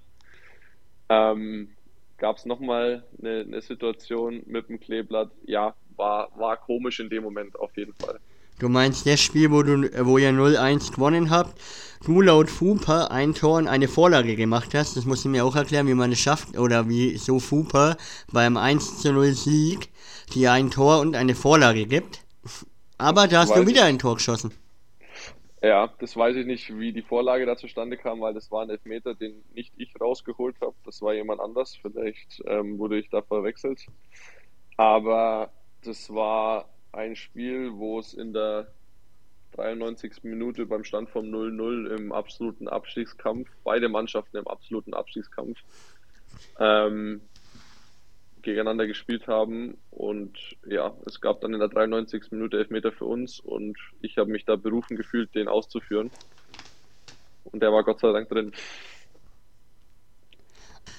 Okay, du sagst jetzt schon im ersten Spiel, hast du ein Tor geschossen, wusstest du nicht, ob du jubeln sollst oder weinen sollst oder wusstest nicht. Und jetzt erzählst du mir, dass es ein Elfmeter war, den du geschossen hast, beim Stand von 0 zu 0, mit dem Wissen, dass du deine Förder wieder einen reinhaust. Erklär ja. mir das. War mir in dem Moment scheißegal. Gibt jetzt viele Jungs, mit denen ich früher ins Stadion gegangen bin, die mir danach geschrieben haben und gesagt haben, bist du eigentlich verrückt? Ähm, war mir in dem Moment egal, weil ich, und da muss ich jetzt sagen, in diesem Jahr so eine emotionale Bindung auch aufgebaut habe zu Memmingen und da Gott sei Dank gut ausblenden konnte, dass es da jetzt ähm, ähm, trotzdem auch um die Spielvereinigung geht, die da auch äh, zum damaligen Zeitpunkt akut abstiegsgefährdet war. Ähm, ich einfach gesagt habe, ich will dieses Ding jetzt unbedingt machen, weil es für uns auch unfassbar wichtig war zu dem damaligen Zeitpunkt. Ähm, und ich habe da auch komplett losgelöst ähm, danach gejubelt. Da war mir in dem Moment egal, dass da auf der anderen Seite ähm, 11 bis 18 Jungs äh, mit dem Kleeblatt auf der Brust standen, denen, denen das mit Sicherheit nicht gut getan hat. Ähm, obwohl man da ja auch immer ein bisschen vorsichtig sein muss, ähm, inwieweit es dann wirklich, äh, wirklich dann was mit dem Kleeblatt oder dann auch mit ähm, den persönlichen äh, Befindlichkeiten zu tun hat. Ähm, aber war mir in dem Moment egal. Ja, definitiv. Ja klar, ich meine, man kann ja Fan sein von dem Verein, aber ich glaube, wenn du im direkten Ligaduell gegen die spielst und in dem Moment das Trikot vom FC Memmingen anhast, dann zählt an erster Stelle der FC Memmingen und die sportlichen Ziele. Und danach kommt das Emotionale, aber ich glaube, ich hätte den Elfmeter auch geschossen, wenn es gegen meinen Verein gewesen wäre. Ja, also ich habe auch da, würde ich jetzt nicht lügen oder da irgendwelche, irgendeine, irgendeine Show erzählen, die, die so nicht ist. Ähm, in dem Moment habe ich überhaupt nicht drüber nachgedacht, gegen wen das ist oder war mir völlig egal. Ja, glaube ich dir. Und deine erste Regionalligasaison war dann so überragend sportlich für dich, dass auf einmal der große SV Wackerburghausen angeklopft hat. Nimm uns doch mal mit, weil ich meine, Wackerburghausen die Jüngeren wissen es vielleicht nicht, aber wir sind ja ungefähr ein Alter. Ich bin drei Jahre älter wie du. Ähm, wir haben noch mitbekommen, wie Wacker Burghausen in der zweiten Liga unterwegs war. Oder die Bayern damals im DFB-Pokal geärgert hat mit Manuel Riemann im Tor beim Elfmeterschießen, falls du dich auch noch dran erinnerst. Ähm, aber nimm uns noch, wie war das dann für dich, auf einmal, dass so ein Verein bei dir anklopft? Ja, für mich war es also das Anklopfen an sich selber war dann im ersten Moment einfach mal eine große Erleichterung, weil ich mit meiner Saison persönlich natürlich absolut zufrieden war, am Ende aber trotzdem der sportliche Abstieg stand. Und das für mich einfach schon schlimm war. Also das, das hat mich einfach mitgenommen, das hat mich getroffen, das war für mich nicht schön ähm, und ich wusste damals auch nicht so wirklich, wie es weitergeht eine Zeit lang. Ähm, und dann hat sich Wackerburghausen gemeldet, was für mich damals dann schon so war, wow, geil, da will ich unbedingt hin. So, und die haben sich dann auch sehr darum bemüht, muss man auch sagen, ähm, wofür ich äh, jetzt dann im Nachhinein natürlich auch sehr dankbar bin. Ähm, und das war dann, wie du schon gesagt hast, gab ein paar Leute, die wahrscheinlich jetzt mit Burghausen nicht so viel anfangen konnten. Für mich war das aber genau diese Sachen, die du jetzt gerade gesagt hast. Manu Riemann, zweite Liga, Elfmeterschießen ähm, gegen die Bayern war es, glaube ich, sogar. Ja. Ähm, ja, das, das, das wusste ich alles noch, das war mir im Kopf. Ich wusste, welches Stadion es ist und ich habe natürlich mit Memmingen auswärts in Burghausen gespielt und habe das da alles gesehen. Und ich habe vorher bis jetzt auf Grünwalder Stadion in München und ähm, ja, ich weiß gar nicht, wie er, wie er jetzt mittlerweile heißt. Damals hieß er Alpenbauer Sportpark in Unterhaching. Ähm, wahrscheinlich noch nicht in einem größeren Stadion gespielt, ähm, als dann noch in Burghausen. Und ich fand das da alles schon sehr imposant und sehr, sehr schön auch, ähm, dass die sich dann melden. Ja, natürlich cool. Ähm, hab da nicht lange überlegt, sind dann da relativ schnell auch in die Verhandlungen gegangen und ähm, das Ganze ist, ich war zu dem Zeitpunkt im Urlaub, also das war auch alles dann per Videokonferenz, haben wir das dann alles festgezurrt und ja, dann ging es äh, nach Burghausen in die Sommervorbereitung. Ähm, was dann natürlich nochmal eine ganz andere Nummer war von, von Verein, von Größe, von Organisation und so weiter. Ähm, ja, nochmal eine ganz andere Geschichte, klar. Wollte ich jetzt auch gerade fragen, weil ich meine, Memmingen, okay, Regionalligist. Ich denke mal, Regionalligisten kommt natürlich drauf an, was für ein Verein dahinter steckt. Wie zum Beispiel jetzt Würzburg macht andere Sachen, wie zum Beispiel jetzt Memmingen. Aber hauptsächlich sind die Regionalligisten ja alle gleich von der Struktur her. Aber jetzt wollte ich dich fragen, wie war die Struktur und allein das Niveau her für dich? Auf einmal bei Wacker Burghausen zu sein. Ich meine, wie wir jetzt seit 68 Minuten reden, du kommst aus einem kleinen Ort aus Eibach, hast dich da schon immer hochgekämpft, dann warst du eben bei SGV Nürnberg ein Jahr, hast dich bewiesen bis zur Quelle, dann Buch, sind jetzt alle keine Top-Mannschaften, also ich mein, du weißt, was ich meine, so richtige namenhafte Mannschaften und hast dich immer hochgekämpft. Aber das war doch dann nochmal ein komplett anderer Unterschied ähm, oder eine ganz andere Welt bei Wacker Burghausen auf einmal aufzuschlagen. Ja, absolut. Also es sind halt so, so, so, so Sachen, so Kleinigkeiten, an die du jetzt am Anfang gar nicht denkst. Du fährst da rein und auf einmal ähm, steht da halt überall SVW und äh, ob das jetzt äh, mit irgendwelchen ähm, Spraydosen dann getaggt wurde oder Aufkleber oder solche Sachen, wo es gibt Menschen, die achten da nicht drauf, ich tu's. Ähm, merkst du dann schon, okay, das ist hier nochmal anders als in den Vereinen, wo du, wo du vorher warst. Dann das Stadion, ähm, unten der, der Kabinentrakt mit, mit allen möglichen ähm, Facilitäten, die da, die da uns zur Verfügung standen. Erschlagen hat es mich Gott sei Dank nicht, aber es war schon so, okay, wow, das ist schon nochmal was anderes. Hatte ich so vorher jetzt noch nicht und so vorher noch nicht gesehen. Aber ich konnte es Gott sei Dank von Anfang an relativ gut genießen auch. Also ähm, war jetzt nie so, dass ich gedacht habe, oh scheiße, äh, also alles irgendwie ein bisschen zu groß und ich weiß jetzt nicht wirklich, ob ich hierher passe oder so, sondern ähm, wurde auch gut aufgenommen, muss man auch sagen. Es sind auch in dem Jahr einige neue Spieler dazugekommen, was es vielleicht ein bisschen einfacher gemacht hat, als wenn du schon in eine ähm, ja, funktionierende, länger zusammenspielende Mannschaft kommst. Das ist immer ein bisschen schwieriger, denke ich. Ähm, aber klar, es war alles viel größer, es war alles neu und schon nochmal was ganz was anderes, auf jeden Fall. Ja, auf jeden Fall. Und die Vorbereitung lief ja relativ gut für dich. Ich meine, ihr hattet ähm, vier Testspiele, du hast bis auf das erste alle über 90 Minuten gespielt. Und dann gegen den Ligastart, sage ich mal, aus den ersten drei Spielen habt ihr vier Punkte geholt. Also einmal verloren, einmal gewonnen, einmal unentschieden. Mhm. Und das lief für dich persönlich von der Spielzeit her auch richtig geil. Du hast die komplette Saison eigentlich alle Spiele 90 Minuten gespielt. Bis auf ein, zwei Spiele. Also war das ja für dich dann der nächste Step von Memmingen zu Burghausen und es hat sich ja für dich auch richtig gelohnt. Absolut.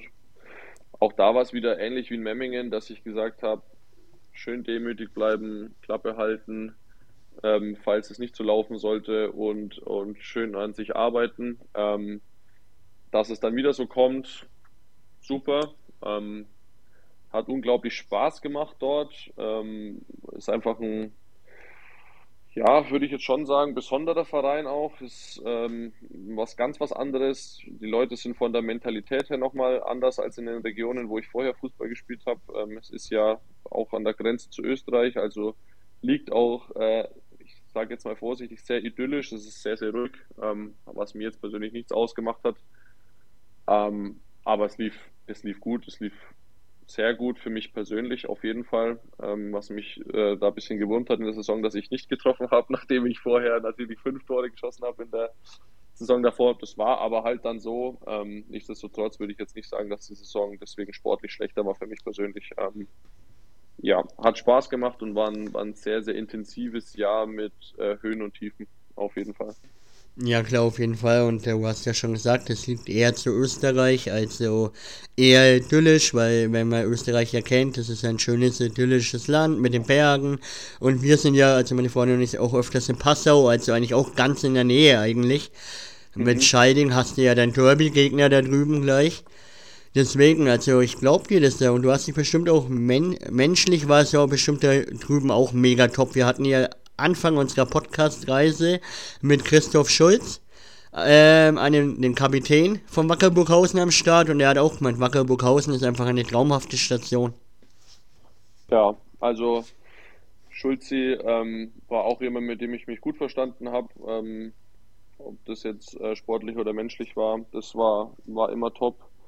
Ähm, kann, ich, kann ich so nur bestätigen. Ich habe mich da ja, alles in allem sehr, sehr wohl gefühlt und ist ein besonderer Verein. Ist ein, meiner Meinung nach, vielleicht gibt es jetzt welche, die sehen das anders, aber ich bleibe dabei, ist ein schlafender Riese. Du hättest unglaubliches Potenzial. Ähm, leider ist es bis dato nicht wieder ähm, geweckt worden. Vielleicht ähm, passiert da mal was, dass, dass das wieder in die richtige Richtung geht, aber die Möglichkeiten ähm, sind absolut da. Ja, ähm, sehr, sehr interessanter Verein, auf jeden Fall. Auf jeden Fall, auf jeden Fall. Ich meine, ihr seid letzte Saison siebte geworden, aber meiner Meinung nach, wie wir ja vorhin schon vor deiner Station in Wackerburghausen gesagt haben, gehört der Verein eigentlich von allein von der Geschichte her früher immer im Profitum oben dabei gewesen, auch einfach mal wieder nach oben. Weil meine schönsten Erinnerungen sind an Wackerburghausen, da allein dieses Elfmeterschießen gegen die Bayern, wie ein junger Manuel Riemann das Ding gegen Olli Kahn äh, reinschweißt. Also das sind einfach Geschichten, wo so ein Verein ausmacht, ne? Ja, du kannst da auch ähm, meiner Meinung nach eine Euphorie entfachen. Also du hättest eine, eine Fanbase, die, die viel größer ist, als man denkt ähm, jetzt so von außen gibt ja unter anderem auch eine Fanfreundschaft nach Dortmund, ähm, wo sich viele verwundert die Augen reiben, wie sowas zustande kommt. Ähm, kann ich jetzt nicht erläutern, wie das passiert ist, äh, würde ich auch nicht, wenn ich es wüsste, aber ähm, es ist einfach, es ist einfach mehr Wucht in diesem Verein, als man denkt. Und dass der ja, äh, wahrscheinlich schon ähm, eine Profiliga bereichern könnte, würde ich auch außer Frage stellen wie gesagt, es müsste da ähm, ja, vielleicht nur die ein oder andere äh, Entscheidung ein bisschen anders getroffen werden und die ein oder andere Geldquelle vielleicht geöffnet werden, um da mal wieder angreifen zu können. Ich hoffe, dass es irgendwann mal passiert. Ähm, Einfluss habe ich darauf, äh, genauso wenig wie du leider. Ja, klar, auf jeden Fall. Leider, leider. Aber nach einem Jahr Wacker Burghausen, obwohl es dir so gefallen hat und ihr eigentlich sportlich im oberen Mittelfeld am Start wart, kam dann eben der Wechsel jetzt in diesem letzten Jahr im Sommer zu den Würzburger Kickers. War die Entscheidung ziemlich leicht, weil da der sportliche Erfolg, sage ich mal, noch größer war oder der Erfolg, sportliche, die sportliche Gier aufzusteigen oder sagst du eher, ja, das war schon eine Ehre, dass sie mich äh, haben wollen, aber der Schritt war doch relativ schwer, nach einem Jahr Wackerburghausen dann wieder weiterzuziehen. Ähm, also am Anfang war es so, dass ich gesagt habe, geil, ich will da sofort hin. Weil wir haben dort gespielt, ähm, war schon ein Highlight-Spiel auch, weil, weil das damals ähm, Erster gegen Dritter war. Wir sind ja relativ gut in die Saison gestartet, haben relativ lange oben mitgespielt ähm, und hatten dann da so das Highlight-Spiel des Jahres zumindest, was die Tabellensituation anging. Gab dann nochmal ein anderes Spiel zu Hause gegen ähm, München Rot 2, äh, wo ja, ähm, wir 5-0 gewonnen haben und das vorher uns keiner zugetraut hätte, das würde ich so als absolutes Highlight in der Saison wahrscheinlich nehmen. Aber ähm, dann kommt wahrscheinlich schon das Auswärtsspiel in Würzburg, was schon imposant auch war. Ähm, hatte ich so noch nicht, war glaube ich auch das Spiel für mich, wo ich bis dato vor den meisten Zuschauern gespielt habe. Ähm, und dann war, wo, wo das Interesse dann bekundet wurde seitens Würzburg, war bei mir schon so, okay, ich möchte dahin. Ähm, es war jetzt aber auch nicht so, dass ich gesagt habe, boah, mir ist völlig egal, dass ich jetzt hier aus Burghausen weg muss, weil du natürlich ähm, da auch äh, ja, dich sportlich wohlgefühlt hast, dich menschlich wohlgefühlt hast. Ich habe da ähm, auf jeden Fall auch einen, einen Freundeskontakt äh, oder einen, ja, einen, einen, Freund gefunden, wo ich hoffe, dass der fürs Leben bleibt. Ähm, das kann, kann ich jetzt auch nicht so oft oder kann man, glaube ich, auch nicht so oft behaupten. Ähm, wenn, wenn du irgendwo mal eine Zeit lang gespielt hast. Und dann war das nicht so einfach, weil ich mit dem auch zusammen in eine, in eine WG gezogen wäre, dann, wenn ich das Jahr noch da geblieben wäre. Aber ich musste mich dann einfach aus dem sportlichen Aspekt ähm, ganz klar für Würzburg entscheiden. Da gab es dann keine, ähm, ja, keine zwei Meinungen. Also das, das war dann schon optionslos. Also ich habe dann ganz klar gesagt, ich möchte hierher, auf jeden Fall. Ja, klar, auf jeden Fall. Und über die aktuelle Saison haben wir ja am Anfang gesprochen. Ja, aber das ist ja klar, ähm, der sportliche Schritt, ich meine, du bist ja noch relativ jung, okay, für einen Fußballer schon im mittleren Alter, sag ich mal.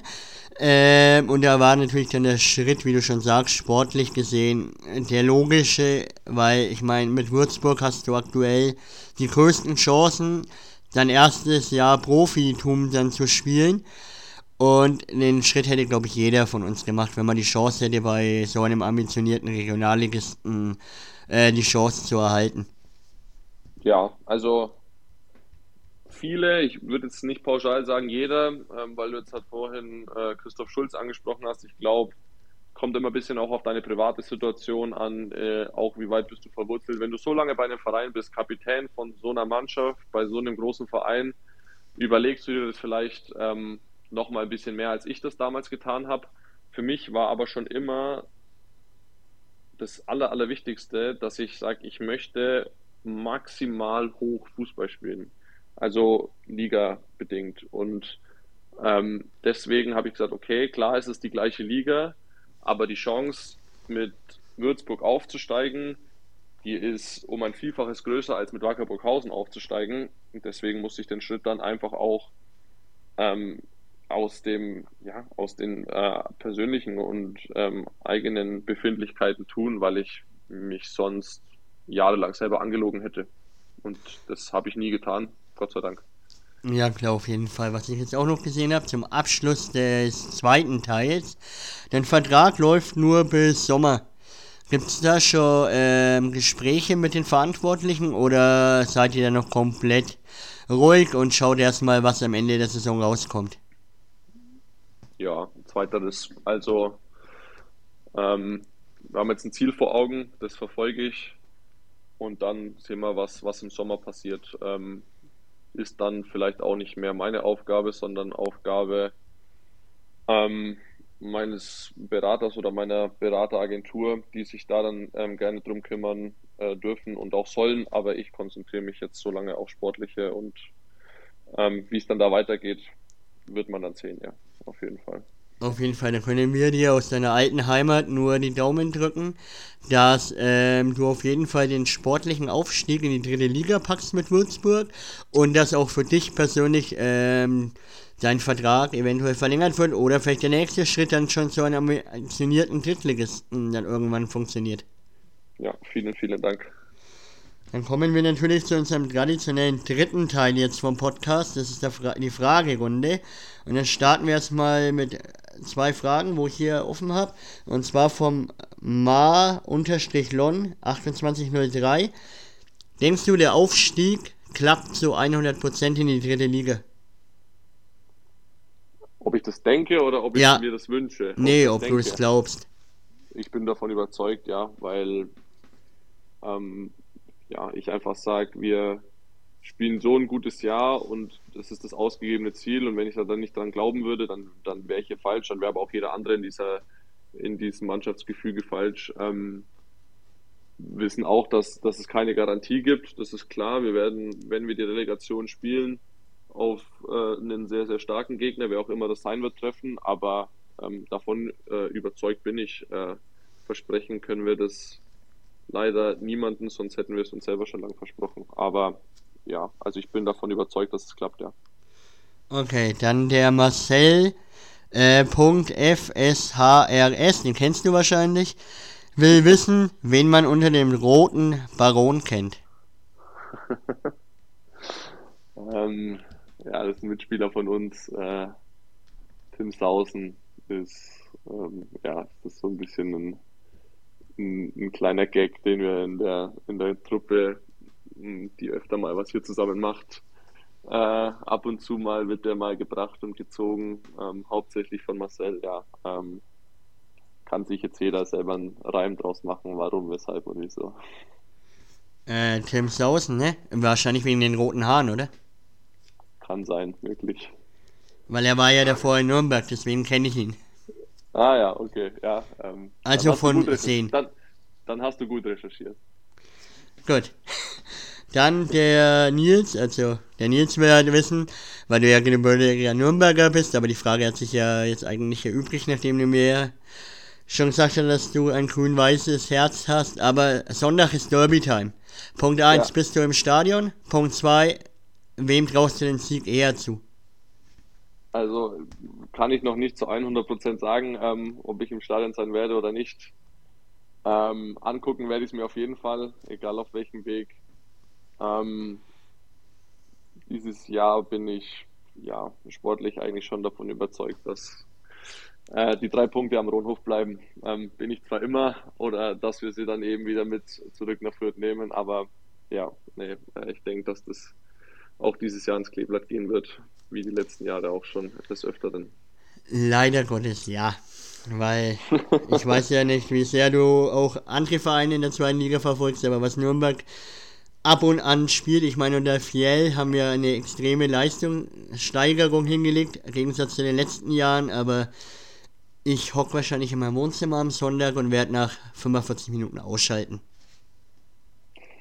Ohne dir jetzt dazu nahe treten zu wollen, würde ich mir das wünschen, weil dann wird es gut fürs Kleeblatt laufen. Ähm, ja, aber es ist ja trotzdem ein, ein, ein Zweitliga-Derby, wo äh, ja, ich glaube jetzt nicht, dass es so deutlich wird, dass du in der Halbzeit schon ausmachen musst. Glaube ich nicht. Ich weiß ja nicht, ob du dich daran erinnerst, wie das vor ein paar Jahren war, wo wir noch Legenden wie Pinola in der Mannschaft hatten, wo es auf einmal zur Halbzeit schon 5-0 stand für euch. Ja, war da Pinola noch da? Also Ja, der hat den- Freistoß zum 5-1 dann gemacht. Okay, ja, also ich kann mich an das Spiel noch recht gut erinnern, weil da war ich im Stadion. Ähm, ja, schöner Tag für, für mich und für den Rest, äh, der es da mit grün-weiß gehalten hat. Ähm, will dich da jetzt aber auch nicht äh, zu sehr dran zurückerinnern. Alles gut, alles gut. Ich hatte vor ein paar Monaten mit Edgar Brippen einen Podcast und wir sind sehr oft auf Thema Nürnberg Fürth oder dann allgemein in seiner Karriere hat er nie gegen Nürnberg verloren, bis ich dann ein Spiel entdeckt habe. Und es wollte er mir nicht glauben. Ja, dem Herrn bin ich auch sehr dankbar. Ähm, fürs Pokalspiel damals. Schauen wir mal, vielleicht äh, sieht man sich, dann würde ich im Rückspiel, wenn wir, wenn er dann auch noch in der U23 spielt, war er jetzt ab und zu mal im Profikader, ähm, vielleicht äh, darf ich mal gegen ihn spielen. Ähm, Wäre auf jeden Fall eine coole Geschichte, ja. Bestimmt, bestimmt, weil er ist jetzt nicht mehr gesperrt, er war ja nicht spielberechtigt, deswegen sind noch einige Punkte an andere Vereine gegangen, was ich auch komplett komisch finde, weil ich bin Jugendtrainer, wenn bei mir ein Spieler gesperrt ist, kann ich ihn für die Aufstellung nicht freigeben, deswegen verstehe ich bis heute noch nicht, wie das funktioniert hat, aber er darf jetzt die Rückrunde spielen. Jawohl, ja, hoffentlich, wäre cool, ja. Ja, kannst du auf jeden Fall machen und dann kannst du ihm, ja, dann sich nochmal selber bedanken für das Pokalspiel, wo er uns das 1-0 reingehauen hat. Ja, wenn es sich ergibt, ähm, werde ich den Dank vielleicht loswerden, ja. dann die nächste Frage von der Katharina, die möchte wissen, ähm, wer dein Lieblingsverein war oder als Jugendspieler oder jetzt, wissen wir ja, aber hattest du damals Idole aus dem Verein oder hast du heute noch sogar ein Idol? Also jetzt direkt aus dem Verein, wo ich sage, boah, den habe ich dann immer so verfolgt, den gab es eigentlich nicht. Ähm, äh, beim Kleeblatt, ich habe natürlich da vermehrt auf die Defensivspieler geachtet, ähm, wie jetzt dann zum Beispiel einen, Marco Caligiuri oder ähm, auch ein Mergi Maffrey dann in, in seiner Zeit, wo er beim Kleeblatt war. Ähm, wenn ich jetzt ein Idol nennen müsste, wo ich sage, ich kann mich mit der Art und Weise ganz gut identifizieren, dann ja, jetzt mal ins oberste Regal gegriffen, ist es wahrscheinlich Sergio Ramos.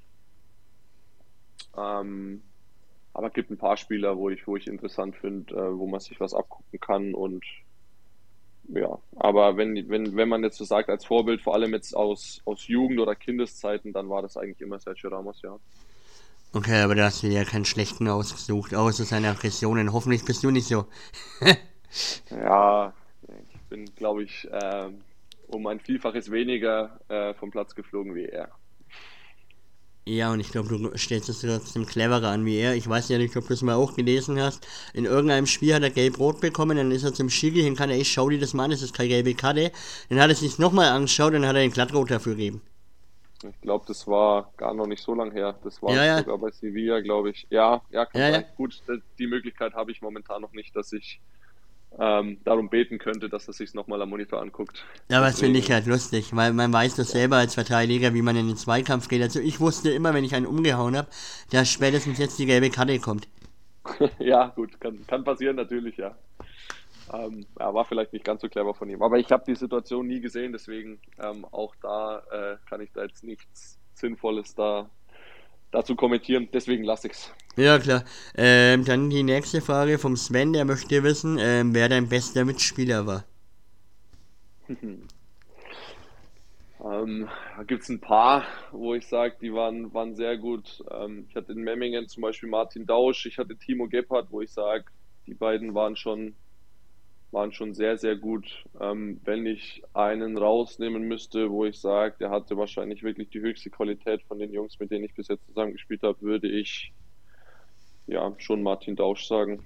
Ähm, sagt jetzt wahrscheinlich nicht ganz so vielen Menschen was, muss ehrlicherweise zugeben, hat mir selber damals, wo ich nach Memmingen gekommen bin, auch nicht so, so wahnsinnig viel gesagt. Wenn man ihn dann googelt, dann denkt man sich, hm, wieso kenne ich den denn nicht? Aber der war schon, der war schon sehr gut. Sowohl vom Mindset, was mir persönlich immer ganz wichtig ist, als auch von den fußballerischen Fähigkeiten, die ich ja ähm, sehr, sehr an ihm geschätzt habe.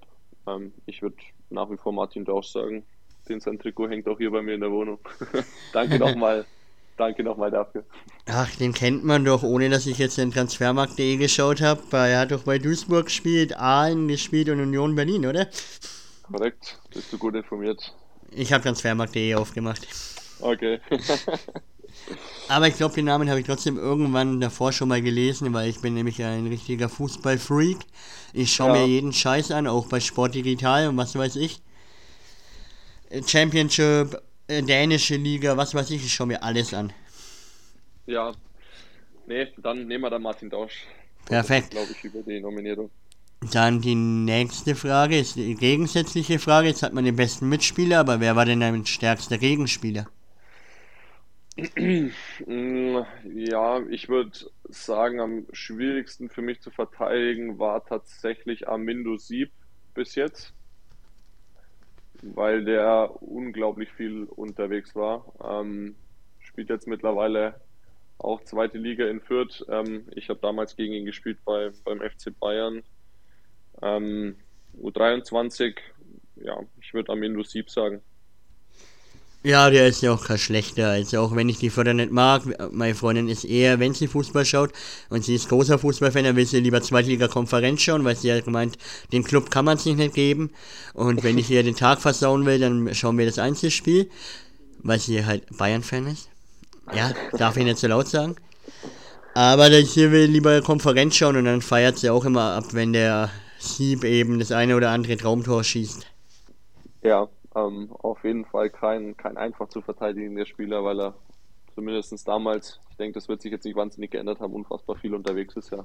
Ja, ja, es ist ja jetzt immer noch, wenn man da in der Konferenz das sieht, dann ist der überall, auch wo er manchmal gar nicht sein soll, aber der ist überall und das ist ja eigentlich als Fußballer heutzutage echt wichtig, dass du flexibel einsetzbar bist, meine ich. Ja, Gut, dann die letzte Frage. Champions League ist ja, ich weiß, äh, äh, es ist noch lange hin bis zum Finale. Aber heute ist ja zum Beispiel wieder Champions League, das hat man ja im Vorgespräch, deswegen kommen wir dann auch demnächst zum Ende, weil du ja auch schauen willst, hast du gesagt, und ich auch.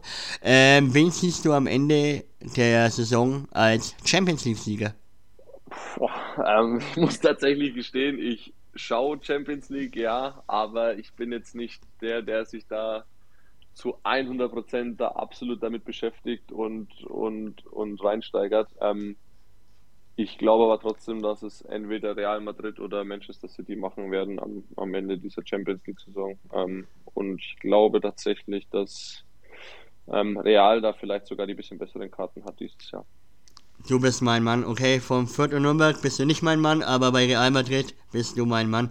Weil Nils und ich haben gestern eine Sonderfolge hochgeladen, die was wir eigentlich schon vor ein paar Wochen aufgenommen haben, aber haben wir gestern eine Sonderfolge hochgeladen. Und dann tippen wir nämlich auch den Champions League Sieger und ich war für Real und er nur aus Prinzip, weil er Barcelona-Fan noch nebenbei ist, für City, aber wir haben, wir sind der gleichen Meinung, das gefällt mir schon mal. Sehr gut, ja. Perfekt, jetzt haben wir eineinhalb Stunden miteinander gesprochen. Erstmal für deine Zeit, danke. Sehr gerne. Und wie es natürlich bei uns Tradition ist, gehören dir jetzt die abschließenden Worte zur Folge. Ja, mir hat sehr, sehr viel Spaß gemacht. Vielen Dank für die, für die Einladung. Ähm, werde jetzt wahrscheinlich in Zukunft äh, äh öfter mal reinhören bei euch auf jeden Fall. Und ja, bin gespannt, wen ihr sonst noch so, so einladet. Ähm, macht auf jeden Fall weiter, ist eine, ist eine coole Nummer und vielen Dank, dass ich, dass ich da sein durfte. Schatz, ich bin neu verliebt. Was? Da drüben. Das ist er. Aber das ist ein Auto. Ja, eben. Mit ihm habe ich alles richtig gemacht. Wunschauto einfach kaufen, verkaufen oder leasen. Bei Autoscout24. Alles richtig gemacht. Wie baut man eine harmonische Beziehung zu seinem Hund auf? Puh, gar nicht so leicht. Und deshalb frage ich nach, wie es anderen Hundeeltern gelingt, beziehungsweise wie die daran arbeiten. Bei Iswas Dog reden wir dann drüber. Alle 14 Tage neu mit mir, Malte Asmus und unserer Expertin für eine harmonische Mensch-Hund-Beziehung, Melanie Lippisch. Iswas Dog? Mit Malte Asmus. Überall, wo es Podcasts gibt.